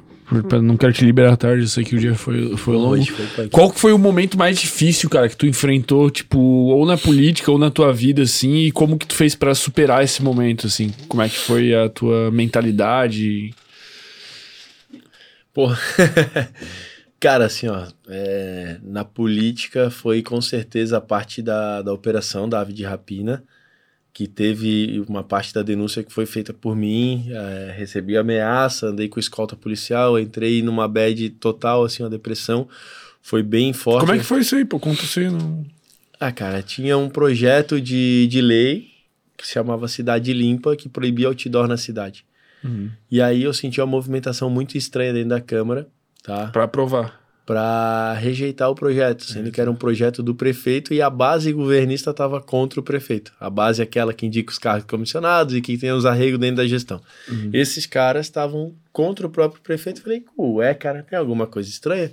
Os caras mandam um projeto para trocar o brasão do município pela logomarca da prefeitura e aprovam, sendo totalmente errado isso. Agora um projeto aqui dessa natureza, uma envergadura que acaba com o setor econômico aqui da cidade que é a indústria da, da comunicação visual, os caras querem querem rejeitar assim de qualquer jeito. Tá estranho isso aqui, cara. E começou aí, começou aí, começou aí, via movimentação. Até que um belo dia, um gurizão, amigo meu, tinha gravado a reunião com um dos vereadores e ali ele dizia que é, tava pedindo propina. Mostrava, assim, claramente. Explícito. Explícito. Daí eu peguei essa gravação, botei ela num CD, levei pra DEIC para fazer a investigação e aí não podia aceitar num CD, tinha que ser no próprio aparelho que foi gravado. Aí eu não tive mais acesso a isso, o cara não queria mais fazer a denúncia, eu fiquei num processo, não, o cara com fazer. medo, obviamente. E aí até que ele levou para a Polícia Federal e ofertou a denúncia. E aí deu a operação Ave de Rapina. E aí tive que prestar depoimento, explicando como denunciante, como foi, barará, barará, barará. No final das contas, eu recebi ameaça, andei com escolta policial, e esse foi o momento mais difícil da minha vida. Mas tá? que, recebi ameaça por tudo, rede social? Não, não, a ameaça foi seguir carro da minha irmã, foi avisos que mandaram, enfim. Caralho, velho. E aí foi isso que aconteceu, foi bem punk, tá? Foi bem punk, foi um momento bem difícil da minha vida. Esse foi na parte política. Tá, mas e calma aí, daí qual foi a resolução desse. desse... Tá rolando. Até processo. hoje, porque isso aí é bem moroso pra, é, pra Eu creio que no, no fim das contas não vai dar em nada para ninguém, porque já tá correndo muito tempo, sabe? Muito tempo mesmo. E aí tem que falar, né? O Poder Judiciário, todo mundo fala que é só político, que é corrupto, teria que investigar também muitas decisões do Poder Judiciário. E ninguém tem coragem de falar isso, cara. Ninguém tem coragem de falar isso. Começando lá pelo STF, tá? O STF, hoje, o processo de escolha é o filiado ao partido tal, já foi meu advogado, ou é o cadeieiro lá que tal, sobe e vira ministro. É isso que acontece na prática. E deveria ser o quê? O cara é desembargador, tem lá uma década de experiência como desembargador, vai, participa, de um processo seletivo, de um concurso público interno, com os mais picas do Brasil, dos desembargadores, o que passar vira ministro e vira ministro por oito anos, igual senador depois de oito anos desce, termina sua carreira ou termina por lá.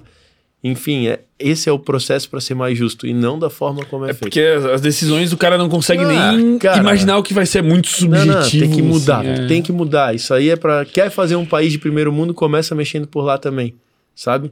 É, é. cara, que a gente está em construção, a gente tem 500 e poucos anos de vida, é um partido, é um, é um país muito novo, com 40 partidos políticos que definem a tudo quanto é jeito a sua ganância pelo poder. E muita gente, né? País a, grande. Claro, e a ganância pelo poder, ela faz várias atrocidades, né? Mexe aqui, bota o cara lá que vai me segurar se eu fizer uma bosta aqui, faz outro lá. E, cara, o Brasil do jeitinho, velho. E esse Brasil do jeitinho a gente tem que acabar, entendeu? Mas aí até perdi o raciocínio. É outro, outro momento difícil que tu ia falar, acho. Ah, cara, eu nasci numa família que tinha uma certa condição financeira, era boa meu pai faliu naquela época do Collor, quebrou, né? E, cara, assim, eu vi os dois lados da moeda. A, o bastante e o zero, sabe? O nada. E ali, para mim, foi muito difícil. Tipo, ter que mudar de colégio direto porque não tinha condições de pagar, sabe? Até finalizar trabalhando de. tendo bolsa, estudando por bolsa e trabalhando com 13 anos de idade no SEASA, sabe? É, 4 horas da manhã carregando caminhão. Daí, ah, Pedrão, porque é grande. Ah, Pedrão, porque é grande, porque lá com 13 anos de idade tinha que carregar um saco de batata de 50 quilos, que era quase o meu peso, sabe? E das três e meia da manhã, meu tio me pegava lá, que ele tinha a empresa dele, me pegava, eu ia com ele pro cam no caminhão, carregava o caminhão inteiro a partir das quatro da manhã e vinha entregar no centro, nos restaurantes, cara. E meio-dia tava em casa, tomava um banho, almoçava, vinha pro colégio. E isso foi a minha vida, assim, desde os 13 anos, 13 para 14, eu nunca mais parei de trabalhar, cara. Tive seis meses de brecha ali para estudar para vestibular só, mas pau na gaita. Então eu vivenciei os dois lados da moeda e sei que o cara quando quer vencer, ele precisa ter foco, ele precisa ter determinação, ele precisa querer vencer, sabe? Para tudo na vida. E isso faz uma diferença, tem que ter sede de vitória, cara. Uhum. E se a vitória não vir, aprende com o, o, teu, entre aspas, fracasso, porque ele é momentâneo, e num curto espaço de tempo recupera e na próxima oportunidade ganha, sabe? E, e foi isso que eu aprendi. E na liderança, cara, uma das grandes virtudes que eu também aprendi é seja humilde, sabe? Porque somente quem é humilde consegue inspirar, cara. E aí eu pego o exemplo para mim da melhor pessoa que, que teve aqui no mundo, que era um surfista, né? Cabeludo, barbudo, doidão, falava só de paz e amor e andava sobre as águas, que foi Jesus. Então, ele para mim é o cara que fez as coisas mais loucas, é, tá aqui. Ele é o cara que fez as coisas mais loucas desse mundo e há 2022 anos continua inspirando a gente, né, cara? Então, é, foi nosso principal coach, com todo respeito, foi nosso principal surfista, foi o nosso principal guia, né? E de presente ele nos deu um livro que eu estou aprendendo a ler, não aprendi ainda, que é a Bíblia, que é o Manual do Ser Humano. Tudo tá ali, cara. E aí eu trago muito desses princípios, mesmo sem saber de Bíblia, eu trago muito comigo pelas vivências que eu tive, sabe? E se fosse me resumir, o que eu tenho é senso de justiça, cara, muito muito aguçado em mim, assim, eu não consigo ver uma situação doída por exemplo, a obra do Rio Tavares lá, aquilo lá doeu em mim, cara. A galera da Palhoça que pega o ônibus naquele ônibus ruim, sabe, horrível. Aquilo dói em mim. Só que que adianta eu pegar a situação ruim e espizinhar, aquilo que a gente falou. Vamos criar solução, sabe? Pô, da hora. Então é, é essa linha, velho. Cara, coisa linda. É, eu queria agradecer a tua presença aí Valeu, pela, pela conversa. É, acho que a galera vai curtir aí. É, quem tá acompanhando aí ou quem tá assistindo depois, inscrevam-se também nos, no canal de cortes que tá aqui na descrição.